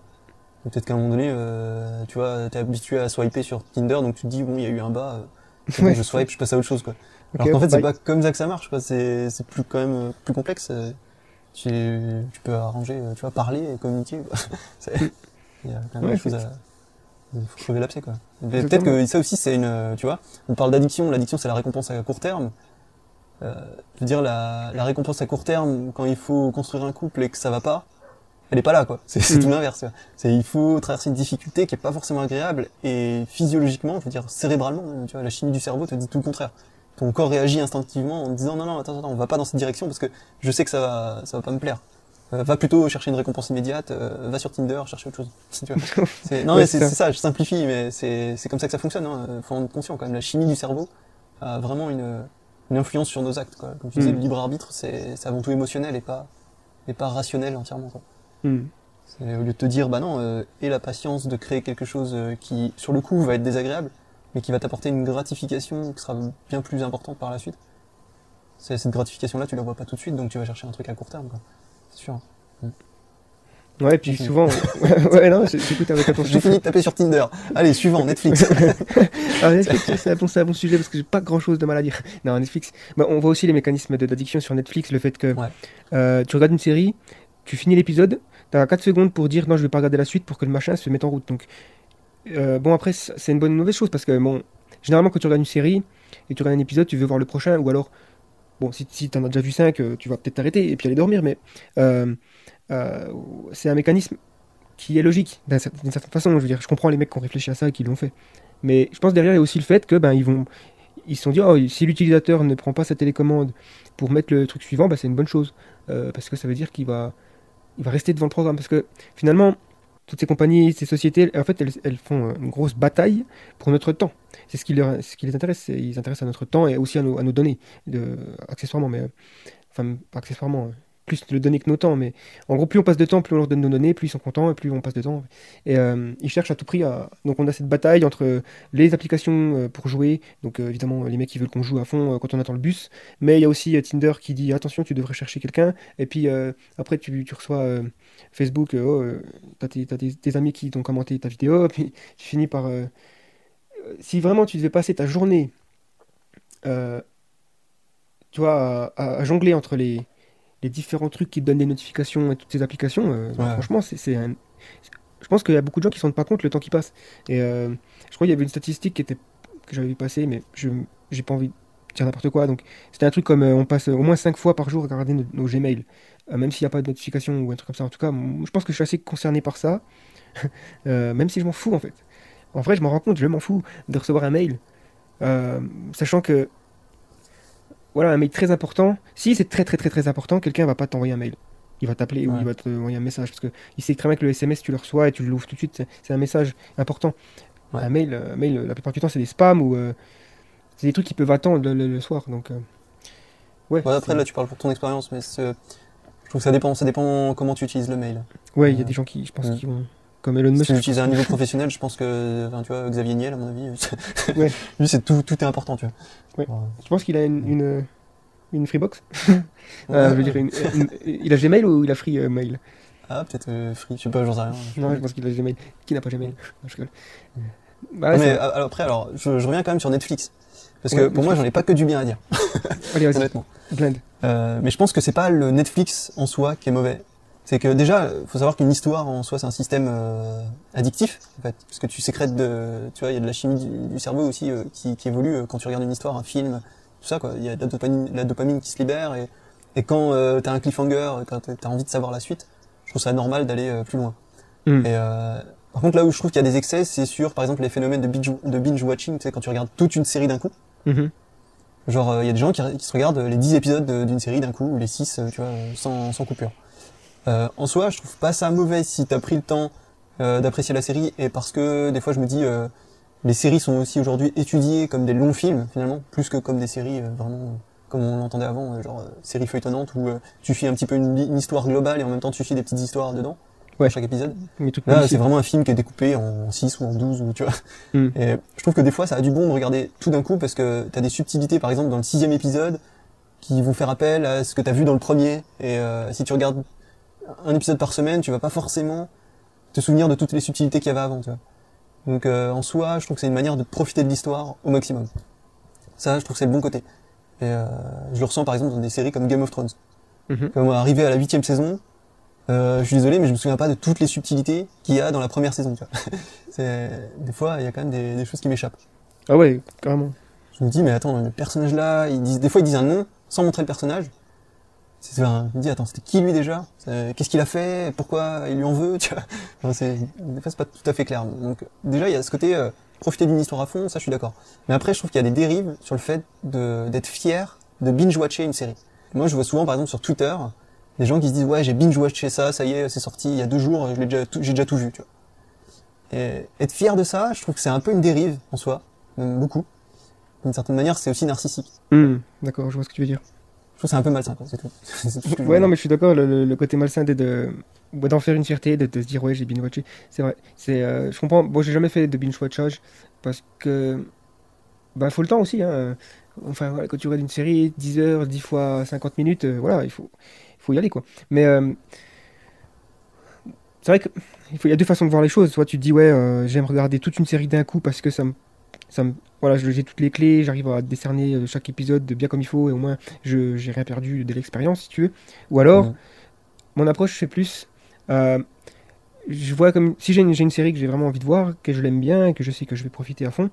euh, j'aime bien, j'aime bien faire durer les choses. J'aime bien, c'est un peu comme une petite gourmandise que je m'autorise le soir, tu vois. Je vais, je vais me mater un épisode euh, le soir et le lendemain le deuxième épisode et, et comme ça je me fais en, en 10 jours, je me fais les 10 épisodes, ce qui reste assez rapide. hein. Parce que au final, euh, si 10 jours après la sortie, t'as vu la série, ben ça va, hein, je peux aussi me vanter. hein. Mais euh, Ouais, et au final, il y a un petit côté, euh, petit côté on pourrait dire que c'est une addiction, parce que tu as ce, t'as ce rendez-vous qui va, qui va arriver chez toi, dans ta tête. Ah tiens, ce soir, je me remets la petite série, oh tiens, demain, l'épisode 2. Mais c'est peut-être un peu plus contrôlé, quoi. Et bon, après Netflix, je sais pas s'il y a beaucoup de choses à dire en termes négatifs sur le fait qu'ils participent à la techno-addiction, tout ça, évidemment, le fait que... Mais c'est en, en- je dirais que c'est euh, c'est un peu comme YouTube, c'est le contenu qui est généré qui finalement te, te rend addict, c'est pas vraiment la plateforme en elle-même. Même s'il y a des outils qui sont conçus pour que les gens restent sur YouTube ou sur Netflix, c'est avant tout ce que tu y trouves. Si Netflix c'était que de la merde, euh, tu vois les contenus, c'était que euh, tes réalités. Mhm. Bon, il y y, aura des gens qui regarderaient malheureusement, mais euh, peut-être pas autant. Non mais c'est vrai, après il y a, je vois ce que tu veux dire, l'algorithme qui est derrière pour te faire rester. Enfin personnellement je le trouve quand même beaucoup plus sain sur Netflix, parce qu'il Mhm. se base sur tes affinités, sur, ta, sur ce que tu as aimé. Euh, que sur YouTube, là on est plus sur des, de la recherche de tendances et tout, enfin tu vois, c'est c'est manipulé hein, là-dessus. hein. C'est quand même, euh, tu vois, les, beaucoup de conneries, on va le dire, des trucs Ouais. très divertissants mais très vides finalement d'in- d'instructions, euh, de, tu vois, qui t'enrichissent peu Mhm. sur le plan personnel, euh, qui sont beaucoup mis en avant plus facilement que des choses qui, enfin, voilà, qui peuvent t'instruire quoi. Donc euh, effectivement là Netflix ils sont plus dans un dans une démarche de créer le contenu qui te correspond le mieux et pour le coup ils font de la qualité fois 1000 quoi. Clairement. Hmm, ouais. C'est leur euh, c'est leur enfin c'est leur modo hein, c'est vraiment. hein. Ouais, ils gèrent. Franchement, euh, j'avoue qu'en termes de production des contenus originaux, puis même le catalogue, hein, ils ont un catalogue énorme et c'est vraiment. Euh, ils ont révolutionné le système de consommation de, de divertissement euh, fiction et même documentaire. Enfin, le, la télé Et de aujourd'hui. financement aussi. hein. Et de Ouais, financement. et de financement, c'est clair. Mm. Je veux dire, c'est fou quand. euh, parce que Netflix, ça, c'est arrivé quand à peu près sur le marché, tu te rappelles? Sur le marché français? Ouais. c'est- arrivé il y a à peu près deux ans sur le marché français. Ok. C'était fin. Euh, euh, ah non, attends, qu'est-ce que je dis? Non, c'était il y a trois ans. C'était en 2015, ça s'est vraiment développé. Quoi. Mm, ok. Donc euh, ouais, ouais, c'est il y a- il y a trois ans, ça commençait à vraiment arriver sur le marché français. Alors en fait, ils ont, d'après ce que j'ai cru comprendre, ils ont constaté que la France était, euh, au moment où ils ont décidé de se lancer, enfin juste avant, ils ont constaté que la France était l'un des pays les plus consommateurs de Netflix, mais les Français consommaient Netflix, le Netflix américain quoi. Ils se créaient un compte euh, et ils avaient accès justement au service américain de Netflix. Ah, Ils se sont dit, bah ok, on va se lancer en France, on va voir.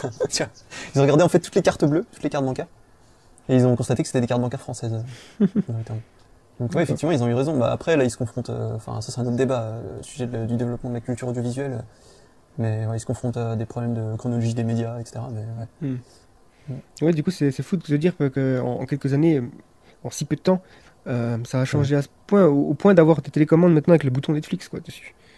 Ouais, ouais, ouais, carrément. Tu allumes ta, télé, tu mets Netflix. Le, le- la télé, finalement, la télé traditionnelle, les chaînes de télé, euh, ouais, sont, sont en train de. Mais on parle, on parle plus du tout de techno Ouais, addiction. ouais, là. on est, on est, on est dérivé encore une fois. mais- Bon, voilà. ouais. Après, euh, peut-être conclure par, euh, par les solutions qui s'offrent à nous aujourd'hui. Ouais. Euh, Enfin, moi j'avais une liste là, euh, j'avais fait une petite liste de, de trucs que j'utilise, de trucs et astuces Ok. que, que j'utilise pour justement euh, éviter de tomber dans l'addiction trop forte, sur, euh, bah, notamment sur tout ce qui est réseaux sociaux, sur euh, euh, ne pas aussi, euh, tu vois, biaiser le, comment dire, les capacités de concentration et de mémorisation aussi. Ouais. Euh, ouais. Bon, j'ai quelques petites techniques que j'utilise perso. Après, alors, moi je suis pas du tout un utilisateur de Facebook. Ça fait longtemps que je suis plus dessus. euh, Enfin, j'ai un compte, mais j'y vais de temps en temps euh, quand euh, on me dit euh, qu'on m'a envoyé un message privé ou un truc, euh, tu vois. Mhm. Mais c'est vrai que là-dessus, je peux pas donner de conseils parce que je me suis moi-même volontairement détaché de ce truc-là.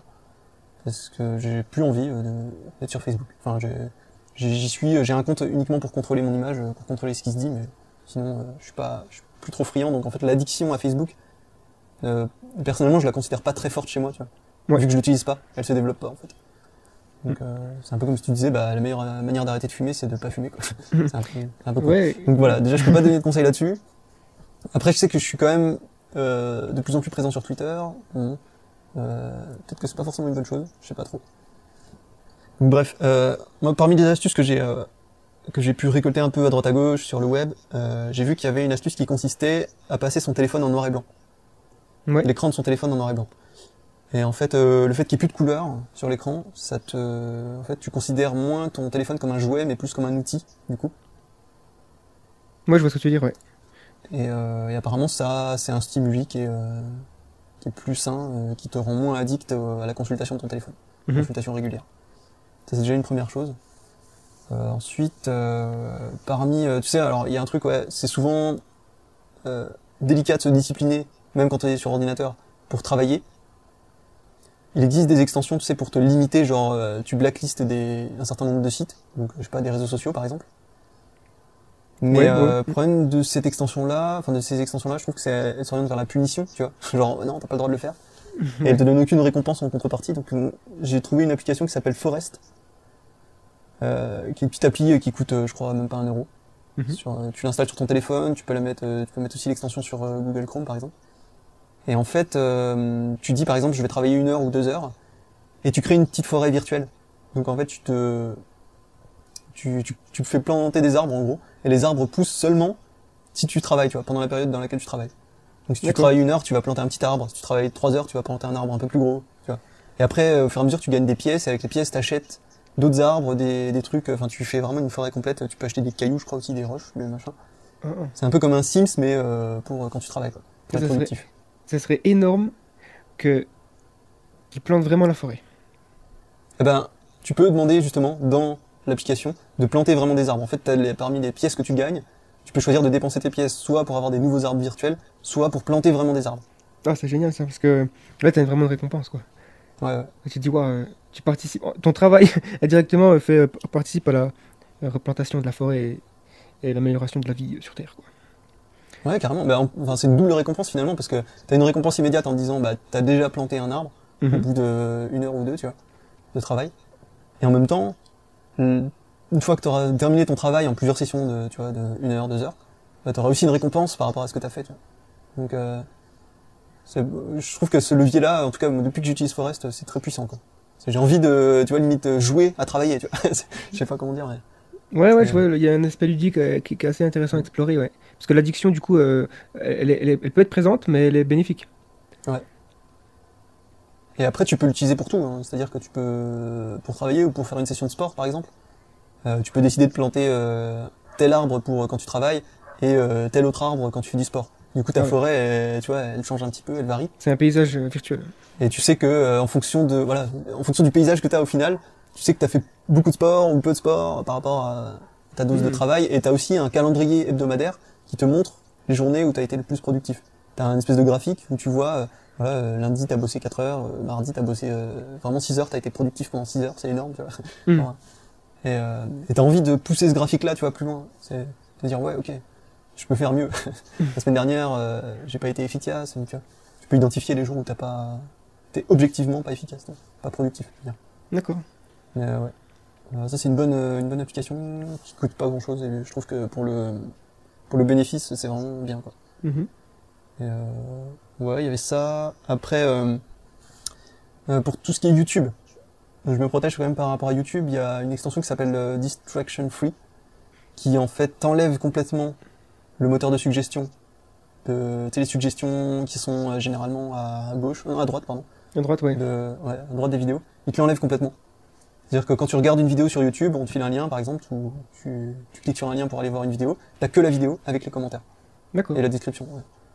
T'as pas le, les suggestions à côté. Et si tu couples ça avec AdBlock, le bloqueur de publicité, ou uBlock, par exemple, mm bah t'as, vraiment plus de publicité non plus. Donc, t'as juste la vidéo. Tu, tu, viens voir la vidéo, tu, okay. T'as le, le, YouTube idéal. Bon, après, euh, j'ai quand même tendance à dire qu'il y a des, des fois, ça m'a permis de découvrir. Enfin, le truc de suggestion, bon, il peut être utile.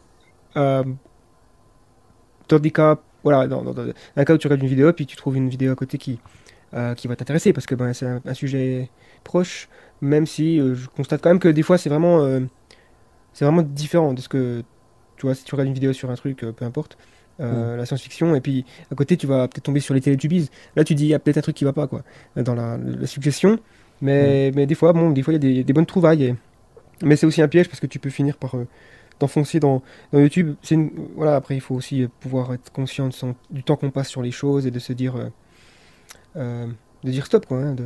parce que c'est de la procrastination aussi un peu Ouais. Euh, c'est ouais, c'est ça, c'est le, le, le, moteur de récompense immédiat qui.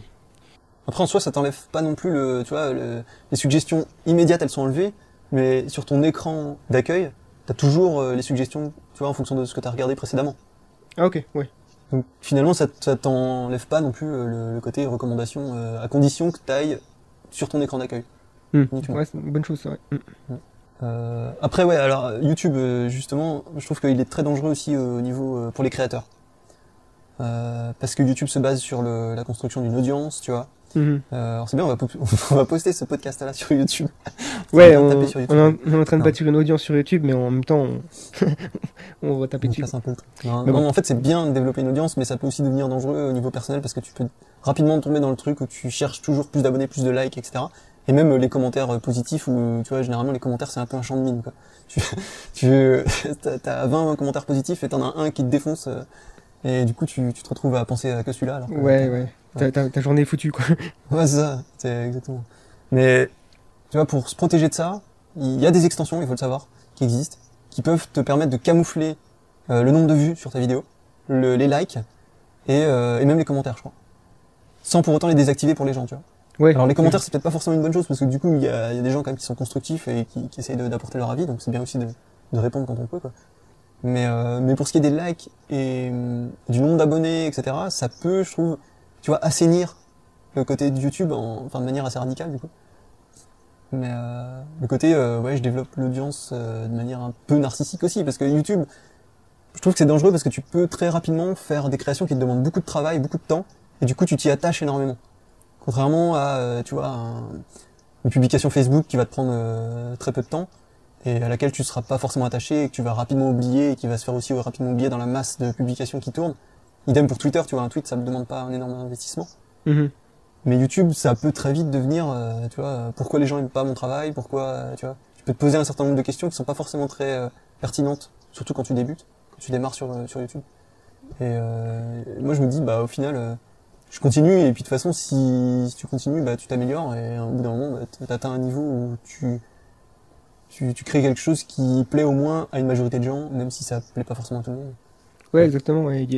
c'est vrai, hein, de toute façon, en parlant de YouTube, on, se reconnaît personnellement là-dedans, parce qu'on a une activité de plus en plus intense sur YouTube, en faisant des mhm. vidéos avec la chaîne euh, The Flares. Mais, mais euh, c'est important de savoir aussi que on est le, la notion de succès, finalement, euh, en général, elle évolue petit à petit. Et je pense que le succès, avant, en tout cas, avant Internet, le succès pour la, beaucoup de gens, c'était bah, la reconnaissance mondiale, d'une certaine façon, si tu voulais. En tout cas, euh, le succès artistique, ce genre de choses. Alors qu'aujourd'hui, aujourd'hui, le succès mondial sur Internet, sur YouTube, il, a plus vraiment d'intérêt, parce que, euh, ou même francophone, c'est pas, c'est pas ça le plus important. Euh, le plus important, c'est peut-être d'être, d'avoir des fans, des, une communauté qui soit, qui soit forte. Et même si elle est pas, elle fait pas un million d'abonnés ou, quoi, on peut compter dessus, tu vois. C'est ça le plus important. Je pense que c'est ça le succès aujourd'hui sur, euh, sur des plateformes comme YouTube, c'est peut-être une, de faire un truc intéressant qui va plaire à un nombre limité de gens, mais qui vont vraiment revenir après, voir ce que tu vas faire parce qu'ils aiment. Et il y a une relation aussi, un discours qui se fait. C'est beaucoup plus personnalisé aussi parce que tu peux prendre en compte beaucoup plus d'avis que tu vois aujourd'hui moi j'aime bien euh, euh, un mec comme euh, bah, un réalisateur comme bah, Spielberg ou Tarantino ou peu importe. Mais si je dis oh au fait j'aimerais bien que tu changes un petit peu de trois trucs ou peut-être de ton prochain film tu pourrais parler de ça bah, je peux toujours courir quoi pour qu'il m'écoute pour même pour que j'atteigne cette personne alors que les voilà YouTube ça a l'avantage de rapprocher les, les gens. Donc et après je comprends qu'un youtubeur qui débute si son idée du succès sur YouTube c'est d'être le numéro 1 en France ou, peu importe dans son domaine, et d'avoir euh, une fan euh, base de, de, millions de personnes, ben, il va se sentir extrêmement frustré parce que le début sera long, difficile, il va se faire critiquer, et il atteindra peut-être jamais euh, les 2 millions. Hein. Surtout, ouais, ouais, bah, surtout que les, gens qui atteignent 2 millions, en fait, ils ont déjà pris la place depuis longtemps. Après, il faut pas non plus. oui, exactement. Mais il y, a, ouais, y a une vraie notion de le la barre euh, du succès ou de la réussite, enfin de, de ce qu'on se fait de l'image du succès, tu vois, d'un point de vue extérieur, cette barre-là, elle a vraiment baissé d'un coup. Hmm. C'est-à-dire qu'avant Internet, avant de pouvoir poster des vidéos sur YouTube ou poster des photos sur Instagram, par exemple, euh, tiens, Instagram, on n'a pas tapé dessus. ah ouais. Euh, non, mais je connais pas. Moi. Facebook, moi non plus, j'ai pas. Bon, je pense que c'est de la merde. Mais non, pas de la merde, je pense pas. je sais pas non plus trop. Non, non, mais c'est comme tout, il y a, y a, des avantages et des inconvénients. Mais le, ouais, le, la barre du succès, elle a tellement baissé qu'aujourd'hui, c'est devenu presque une addiction, tu vois. enfin, propice à l'addiction, je veux dire. De, de vouloir avoir un succès euh, sur YouTube ou, tu vois, d'être reconnu par au moins une communauté de fans. Et, et on en vient presque à perdre euh, de vue ce qui est réellement important pour nous, tu vois. C'est, tu peux perdre rapidement ce qui est réellement important pour toi est-ce que euh, est-ce que tu as vraiment envie d'avoir une communauté de fans de 2 millions de personnes? Euh, Moi, si tu me poses la question, je dirais non, parce que mhm. ça me ferait chier en fait d'avoir 2 millions de personnes qui me disent euh, quoi faire et euh, tu vois, parce que parmi les 2 millions, t'as pas forcément des gens qui sont tout le temps d'accord avec toi. Ouais. puis, puis plus t'as de personnes très haineux, t'as, tu vois, tu, ouais. Surtout sur Internet où l'anonymat c'est quand même il règne en, maître, où les gens peuvent dire ce qu'ils veulent. Donc, Exactement. C'est l'addiction, peut, tu vois, l'addiction à créer et à avoir une reconnaissance dans ce que tu fais peut te mener finalement vers un, un truc que en fait tu désires pas réellement, mais tu as l'impression que tu le désires au moment où tu l'as pas. C'est ça que je veux dire. Ouais, ouais c'est le piège de toute façon euh, de beaucoup de désirs de présent chez l'être humain. Donc, euh, on regrette souvent euh, ce qu'on voulait une fois qu'on l'a. Ouais. Ouais, donc d'autres astuces ou la liste s'arrête là? Euh, Ouais, ouais. Après, bah dans, dans le parmi les mails, moi perso, je me suis quand même imposé de regarder deux fois par jour, le matin et le soir, les mails. Alors des fois, je transgresse cette règle-là à midi, tu vois, entre midi et deux. Ouais. Mais, euh, mais sinon, en général, j'essaie quand même de... Et en fait, quand tu prends, tu vois, c'est ce que je disais sur les mécanismes, les systèmes variables, les systèmes réguliers. Quand tu prends cette habitude de manière régulière, en fait, tu te rends compte que tu as une ampoule qui s'allume le matin et une ampoule qui s'allume le soir, tu vois, dans ta tête. Hmm. Tu te dis, ah ouais, je vais commencer par consulter les mails. Ok. Je vais commencer par... Euh, enfin, le soir, tu te dis, ah, attends, j'ai pas consulté les mails et peut-être qu'il y a eu un truc pendant la journée, tu vois. Et, euh, et en fait, euh, bon après, euh, je dis ça. En ce moment, j'ai un téléphone qui marche pas très bien, donc j'ai aussi hmm. un avantage. Ça aide. Que, alors très sincèrement, j'hésite à repasser sur un téléphone qui fonctionne bien avec toutes les applis, etc. J'hésite vraiment parce que depuis que mon téléphone fonctionne pas bien, je me rends compte que je suis quand même vachement plus focus sur des trucs importants. Ouais. Donc ça c'est euh, ouais, c'est un dilemme, un gros dilemme. Prendre notre de 3310. choses aussi utiles, hein, mais, euh, mais du coup euh, c'est mon téléphone là pour le coup je m'en sers, comme un téléphone. quoi. C'est une bonne chose. Ouais, je sais pas trop parce que comme on disait c'est un outil donc euh, euh, ouais, il y a une limite à partir de laquelle ça devient quand même euh, vachement utile d'avoir un GPS par exemple. Ouais, ouais, ouais.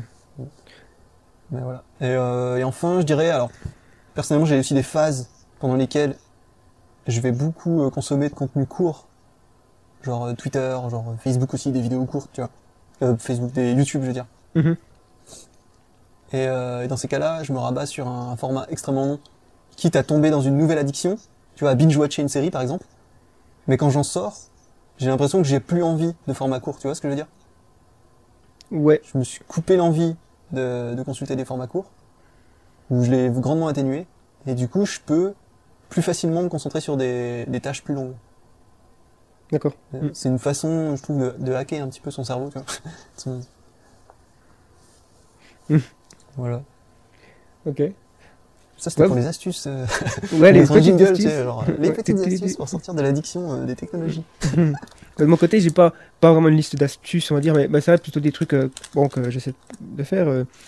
Euh, déjà, bah, Facebook, euh, pareil, hein, je suis comme toi, euh, je, je, je m'en sers pas.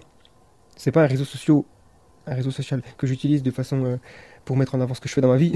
Excepté euh, si c'est artistique, c'est professionnel. Enfin, le- voilà, je réalise un court métrage demain, je vais le mettre en ligne sur Facebook parce que je sais que c'est un outil où il y a des gens qui y vont, tu vois. Donc j'utilise cette- j'utilise finalement le, euh, les avantages de la plateforme.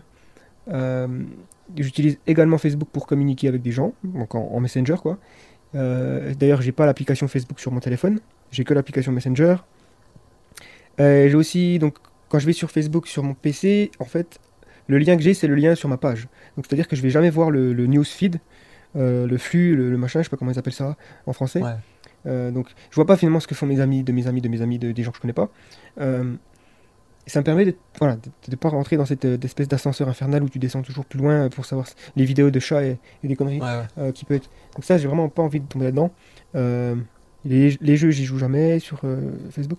Donc, je dirais que c'est pas un truc qui m'a jamais attiré en, en tant que. J'ai pas développé d'addiction à Facebook, Twitter non plus. J'ai vraiment du mal avec Twitter, je sais pas pourquoi. Même, même d'y aller euh, pour consulter des, des gens intéressants, je sais que j'ai. Par exemple, j'ai. euh, ré- récemment, j'ai, je me suis abonné à Elon Musk, hein, le, le Saint-Père. Et. euh, ben, même là, toi, je vais pas forcément voir euh, tous les jours s'il a posté quelque chose. Au final, toi, je suis pas non plus sur le culte de la personnalité, quoi.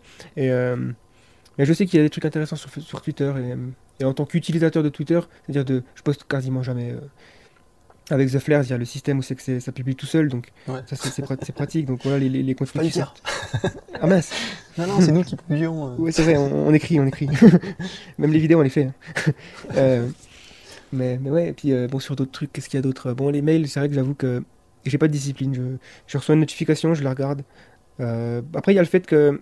Il y a un mauvais réflexe que j'ai, c'est. Euh, dont le matin, je me lève, j'aime bien méditer, mais après, une fois que j'ai fini, je, je regarde mon, mon téléphone. Mais c'est aussi parce que vu que je vis en ce moment en, Australie, avec le décalage horaire, le fait que quand je me lève le matin, il s'est passé une journée en France. Donc quand je regarde mes mails, c'est les mails qu'il y a eu dans la journée en France finalement. Donc c'est une manière d'un petit peu de rattraper le temps ou, ou d'être en avance. C'est un peu un système de voyage temporel là qui est un peu bizarre, mais euh, voilà, il y a de ça. Et donc, mais après, ouais, finalement, je regarde le truc un peu tout- tout- toute la journée. Enfin, de manière. euh, si je reçois un mail, je le, je le regarde. Euh, ouais, bon, après les autres réseaux, hein, YouTube, ma consommation de YouTube est, est, est devenue beaucoup plus forte qu'elle ne l'était. Euh, Mais c'est vrai que je regarde vraiment un contenu ciblé. Je me laisse pas forcément facilement avoir par les suggestions. Euh, mais ouais, j'aime bien quand même regarder la page d'accueil et voir les, les vidéos qui tournent autour de ce que j'aime regarder. Et je trouve que c'est un peu un piège parce que finalement tu te retrouves à regarder que ce que tu aimes regarder, donc tu te fermes un peu à des nouveaux trucs.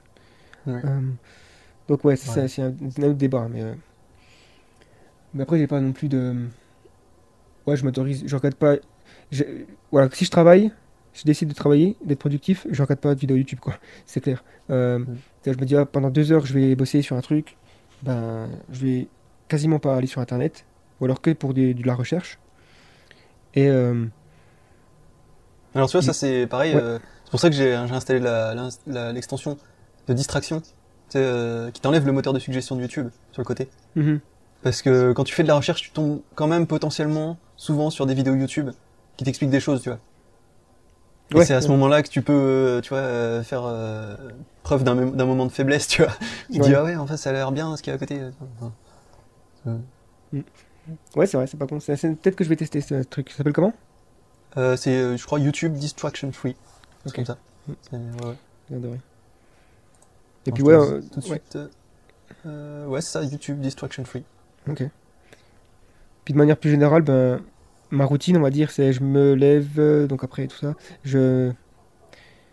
Bon, alors, tout dépend de ma journée, mais euh, dès que j'allume mon ordinateur, enfin la première, première fois de la journée où j'allume mon ordinateur, ça peut être le matin ou le début d'après-midi, peu importe, bah, généralement, ouais, le matin quand même. Et puis des fois, c'est avec le téléphone, mais en gros, quand je me connecte à Internet, on va dire, de manière plus générale, je fais le tour d'un certain nombre de sites, donc que j'ai en favori. Mhm. Euh, des sites, euh, bah, ça peut être il y a Halluciné par exemple dedans, comme ça je suis euh, au courant des news. Il y a l'équipe parce que j'aime bien le, le foot. Enfin voilà, tout un, tout un tas de trucs qui sont liés à ce que j'aime. Donc il y a peut-être euh, une 7, 7, 7 euh, sites internet. Mais après j'y retournerai plus. Parce que je les ai consultés une fois. Et je pense que c'est des sites où euh, tu les consultes une fois par jour, ça suffit. Parce qu'il n'y a pas non plus euh, 30 000 articles par jour. quoi. C'est pas Ouais. comme Facebook où tu as tout le temps un truc qui- en constant. Et c'est aussi pour ça, euh, je pense que les, les, le phénomène de l'addiction est beaucoup plus important dans les réseaux sociaux que dans les euh, sites classiques, disons, euh, comme Halluciné ou, ou d'autres sites, parce que c'est aussi le flot de contenu, le rythme de publication qui est beaucoup plus élevé sur les trucs, donc tu as tendance à chaque fois que tu vas, tu as quelque chose de nouveau, donc forcément c'est c'est attrayant. Oui, Si tu vas 20 chaque, fois- euh, ouais, ouais, je vois ce que tu veux dire. Voilà, tu vas 20 fois par jour sur Halluciné et tu vas te faire chier au bout d'un moment. Mm. Sans manquer de respect à Halluciné, mais c'est- il n'y a pas 20 articles différents tous les jours. Euh, et c'est aussi bien, je, je pense que c'est une bonne chose. Il faut rester tranquille, il faut pas non plus... euh, Et je pense qu'il y a aussi un truc qui, tu vois, qui te concerne directement, parce que je sais pas si tu t'es déjà connecté sur le compte Facebook de quelqu'un d'autre, tu vois, quelqu'un que tu connais. Tu sais, t'as as tout son cercle d'amis à lui, et du coup, ça devient moins, euh, tout de suite, beaucoup moins addictif, en fait. Mm. Tu- finalement, tu t'en fous, en fait. Il y a une partie de toi qui dit, ouais, bon, ok, ces gens-là, je les connais pas. Quoi. Ouais, c'est ça. Sans te rendre compte qu'en fait, toi-même, tu as des amis. La plupart, enfin, franchement, Facebook, c'est euh, c'est cette notion d'amis qui me fait rire, quoi. Ouais, il y a des gens qui tu connais pas du tout, en fait. C'est, Ouais. t'as vu une fois. Alors, il y a, ouais, j'ai un principe quand même, euh, j'ajoute quand même tout le temps des gens pour pouvoir garder le contact. Tu vois, parce que je donne pas forcément mon mail à tout le monde, ou mon numéro de téléphone Mm. à tout le monde. Mais euh, je sais que, enfin, je pense que 90% de mes amis Facebook, c'est des gens que j'ai au moins vus une fois dans la vraie vie. C'est pas des gens que j'installe, enfin que j'installe. le Ouais, lapsus de ouf. Alors là, c'est- c'est le monde virtuel, là, attention. Tu t'installes des gens. C'est des avatars. Mais non, mais c'est vrai, c'est pour montrer à quel point on a un rapport avec le Ouais, monde virtuel. Euh, Internet, c'est devenu une sorte de, de monde digital où tu t'installes. Et d'ailleurs, euh, ouais, je pense que. Je dirais que finalement, Facebook, c'est un peu la poubelle des contacts. Ouais, ouais, c'est ça exactement. C'est-à-dire, euh, tu donnes pas ton email parce que c'est trop précieux et tu donnes juste aux gens vraiment que tu apprécies. Mm. Euh, alors après, les gens qui, sont, qui écoutent ça, qui me connaissent et qui savent qu'ils vont donner leur Facebook, ils vont se dire, tiens, je suis une poubelle, je suis dans la poubelle de, de Gaëtan. Non, ça veut pas dire ça, hein, mais c'est juste. C'est plus facile de donner son Facebook parce qu'on s'en fout un peu plus de Facebook, quoi. Mm. Et puis, ouais, le numéro de téléphone, c'est quand même déjà une information un peu plus sensible, même si, bon, c'est juste, c'est plus euh, chiant quand les gens t'appellent, si t'as pas envie. Ouais, c'est ça aussi, t'as envie de préserver ton intimité, parce que finalement, le- Ouais, la ouais. boîte de réception mail, c'est quand même quelque chose d'intime. C'est, ça s'adresse à toi, point. Ça, Ouais. Enfin, à moins que ce soit des mails groupés, mais ça, ça quand même, ça te concerne. Alors que des gens Mm. qui publient sur la place publique de Facebook, par exemple, ou de Mm. Twitter, c'est encore pire Twitter, euh, à ce niveau-là. Mais Mm. euh, c'est vraiment du one to many, quoi. Vas-y, tiens, prends et likez, les amis. c'est comme si c'était une arène avec des likes, bah c'est ça en fait. hein. C'est une arène, euh, tu sais, l'arène des Romains, là, des gladiateurs. Ouais, Genre, euh, du t'as pain des des jeux. gens euh, qui tu crées ton contenu, euh, tu mets tu y mets plus ou moins d'investissement et en créant un contenu, tu te mets dans l'arène en fait. Et t'as les Mm. gens qui viennent pour mettre des pouces euh, en l'air ou des pouces euh, en bas. Et ouais. Voilà, ouais, c'est à peu près la liste. Enfin, mm, je dirais mes, mes, mes astuces. Enfin, puis ouais, après, euh, euh, quoi d'autre bon, Après, ouais, c'est de la discipline. J'ai jamais vraiment eu de problème d'addiction en général avec. Je pense que le fait de méditer, c'est une chose aussi qui fait que tu, tu augmentes ta, ta concentration. Ouais. Et euh, et une, voilà, une discipline qui, qui vient. Il y a beaucoup de bénéfices. On va pas faire un podcast là-dessus, mais. euh, Mhm. voilà, peut-être que si des gens qui écoutent euh, ça se sentent vraiment addicts à des technologies, tout ça, euh, ce serait une piste à explorer, la méditation, peut-être faire une petite, une petite recherche là-dedans et ouais, ça peut apporter des bénéfices. Ouais, la méditation, c'est vrai que ça, Ça aide, ouais. Même sans forcément juste souffler un peu, quoi, faire le silence dans sa tête. Ouais, exactement. Et rien que ça, ça déjà, ça te, ça te fait prendre conscience de la temporalité des choses, enfin, de l'instant, quoi. C'est vrai. que- Mm. Ouais, ça, ré- ça, ça te crée une distance aussi, ça, ça te révèle à quel point il y a certaines choses que tu fais dans, dans la vie qui, qui sont insignifiantes, sans importance, tu vois. Mm. Et que de fait de... Finalement, est-ce que c'est vraiment important pour toi d'aller sur Facebook, tout ça? Tu, tu te poses la question là, et donc tu te rends compte que non, et tu commences à changer un peu ton rapport. Et... Ouais, et donc... euh, finalement, euh, la question de la techno-addiction, c'est... Il y a deux façons, la, la technologie, de façon, sur l'être humain, elle fonctionne, je dirais, de deux façons, peut-être de plus, mais pour la- pourrait la résumer à deux, deux, deux visions. C'est soit tu possèdes la technologie, soit la technologie te possède. Ouais. Et ce qu'on essaie d'éviter, c'est qu'on soit possédé. Et, euh, voilà. Si on se dirige vers un futur où l'être humain possède la technologie, donc euh, l'utilise avec bienveillance et de manière saine, eh ben, c'est un souhaitaire. Je dirais que c'est un futur plus viable que l'autre. quoi. Si on, on a un futur où la technologie nous possède, là, euh, un peu plus dangereux, un peu plus ouais, non souhaitable, dystopique et tout ça quoi. Ouais, bah, c'est une, une bonne conclusion, je crois. ouais ouais, Ça ferait en tout cas une bonne conclusion pour, le, pour ce, ce je débat. pense ouais, on peut s'arrêter là, ça fait assez, euh, ça fait un bon petit podcast alors. Euh, Ouais. en tout cas c'est un format intéressant, Euh, moi je pense que, enfin, je dirais que j'ai pris beaucoup de plaisir à discuter comme ça de ce sujet et ce serait cool d'en refaire. hein. Ouais, ouais, c'est vrai, bah, on pourrait euh, justement en refaire, mais sans forcément avoir nous deux uniquement. On pourrait Mm. aussi chercher des gens, bah, si. Je sais pas, on avait pensé en fait à inviter des gens de la communauté s'ils veulent euh, s'exprimer sur des sujets sur lesquels ils sont, ils sont bien calés, ou ils considèrent être assez euh, renseignés pour, pour pouvoir justement débattre et apporter leur, leur pierre à l'édifice. Ouais. C'est- Donc carrément, et puis ouais, après, bon, peut-être euh, dans à l'avenir, essayer de trouver des, des, des personnes, bah, des, ouais, des scientifiques, des gens qui sont philo, enfin, phi- je sais pas des gens qui étudient certains sujets Mm. euh, dont on a envie de parler, hein, donc euh, que ce soit technologique, science, en rapport avec le futur, évidemment. Donc ouais, ça serait intéressant ça d'avoir des, des gens avec, en gros, plus un rapport question-réponse, quoi, plus que une conversation, mais plus, nous, on, serait plus euh, là pour poser des questions, puisque si tu invites quelqu'un qui est un expert dans un domaine, tu as envie de Mm. savoir des trucs, donc que là, on était plus en mode conversation, on est- on n'est pas des experts en technologie, en religion, en, en religion, en techno addiction, voilà, ouais, en addiction. Pourquoi je parle de religion? Euh, Puis ouais, donc, en tout cas, ouais, si ça vous a plu et puis que, euh, ouais, on en fera, quoi, on en fera d'autres. Et puis, vous pouvez soumettre des sujets aussi. Ouais, ouais, bah, je pense qu'on mettra un lien en dessous peut-être, ou je sais pas, vers un, un formulaire ou quelque chose. On n'a pas trop décidé de ça, mais si, euh, ou alors euh, réagir simplement en commentaire Ouais, pour, euh, bah, pour se prononcer si jamais euh, vous êtes intéressé, vous nous écoutez actuellement et vous êtes intéressé pour participer. Euh, si vous baignez dans un sujet qui, qui concerne l'avenir, l'innovation technologique d'une manière ou d'une autre, ou même un sujet qui est pas forcément directement lié à l'avenir, mais qui peut apporter des réponses sur l'avenir de la civilisation, j'en sais rien. ouais, comme la cuisine de pâtes. Ouais, par exemple. ça, ça serait, ça serait pas mal. On, a on va faire peut-être le, le prochain sujet du podcast. allez. Le futur des pâtes. Non, mais par contre, le futur de la cuisine, ça m'intéresse. Ah, ça, ça serait intéressant. Ah, Il y a des choses à dire. Si, euh, si vous êtes chef cuistot, par exemple, je sais pas. Donc, euh, comment ça a évolué depuis les dix dernières années et comment vous voyez l'avenir de la cuisine? J'en sais rien. Ouais, c'est un sujet, tiens, jamais vraiment pensé. C'est- euh, Est-ce qu'on va bouffer des insectes demain ou... Ouais. Tout c'est de finir cannibale. Ok. Ok. Mais... Bah, Jingle, alors. cool euh, pour, euh, pour ce débat. Je pense qu'on fera une petite euh, conclusion pour. euh, On peut dire Ouais. au revoir à tout le monde, à tous nos éditeurs. Et, Ouais, euh, ouais, Et nous retrouver bien entendu sur le site euh, theflares.com. exactement. Ou, euh, sur la chaîne YouTube ou sur le podcast. euh, si vous voulez l'écouter, vous pouvez l'écouter partout où vous allez euh, depuis votre téléphone. Et l'addiction au podcast, c'est une bonne addiction. l'addiction au format euh, long, euh, on en certains, a pas parlé. certains mais- podcasts. Ouais, oui, c'est. Il y a des podcasts où justement, enfin, ouais, c'est vrai qu'on en a pas parlé, mais on écoute tous les deux euh, des podcasts. Et sur des formats longs, quand il y a des débats, ça peut très vite, euh, tu vois, accentuer le focus, l'attention sur quelque chose Hmm. qui, euh, qui est enrichissant, quoi. Et on espère être enrichissant pour vous. Voilà. Ouais, Conclusion. Ouais, Ouais, puis- rideau. essayer de. Voilà, exactement.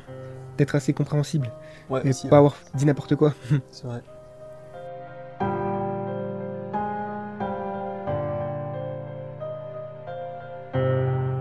Si vous avez aimé cet épisode, n'hésitez pas à le partager. Vous pouvez vous abonner à la chaîne pour ne rien manquer. Si vous souhaitez vous faire livrer chaque nouvel épisode directement sur votre téléphone, prêt à être écouté où que vous soyez, alors n'hésitez pas à vous abonner au podcast. Vous pouvez le faire depuis l'application iTunes sur Apple ou sur une application comme Podcast Addict, si vous êtes sur Android par exemple. Si vous souhaitez encore plus de contenu, n'hésitez pas à consulter le site du collectif sur lequel vous pourrez retrouver des articles et des histoires courtes. N'hésitez pas non plus à jeter un œil à nos productions maison, signées Enora Studio. Vous y retrouverez bien entendu de la science-fiction avant tout. Tous les liens sont dans la description juste en dessous, avec toutes les ressources complémentaires à cet épisode. Et si vous souhaitez proposer vous aussi vos propres hypothèses sur le futur, eh bien rejoignez le collectif. L'avenir est une nuit noire dans laquelle nous ne pouvons pas nous permettre d'avancer aveuglément. C'était Marc pour le collectif The Flares. Nous sommes vos fusées éclairantes. Merci et à bientôt.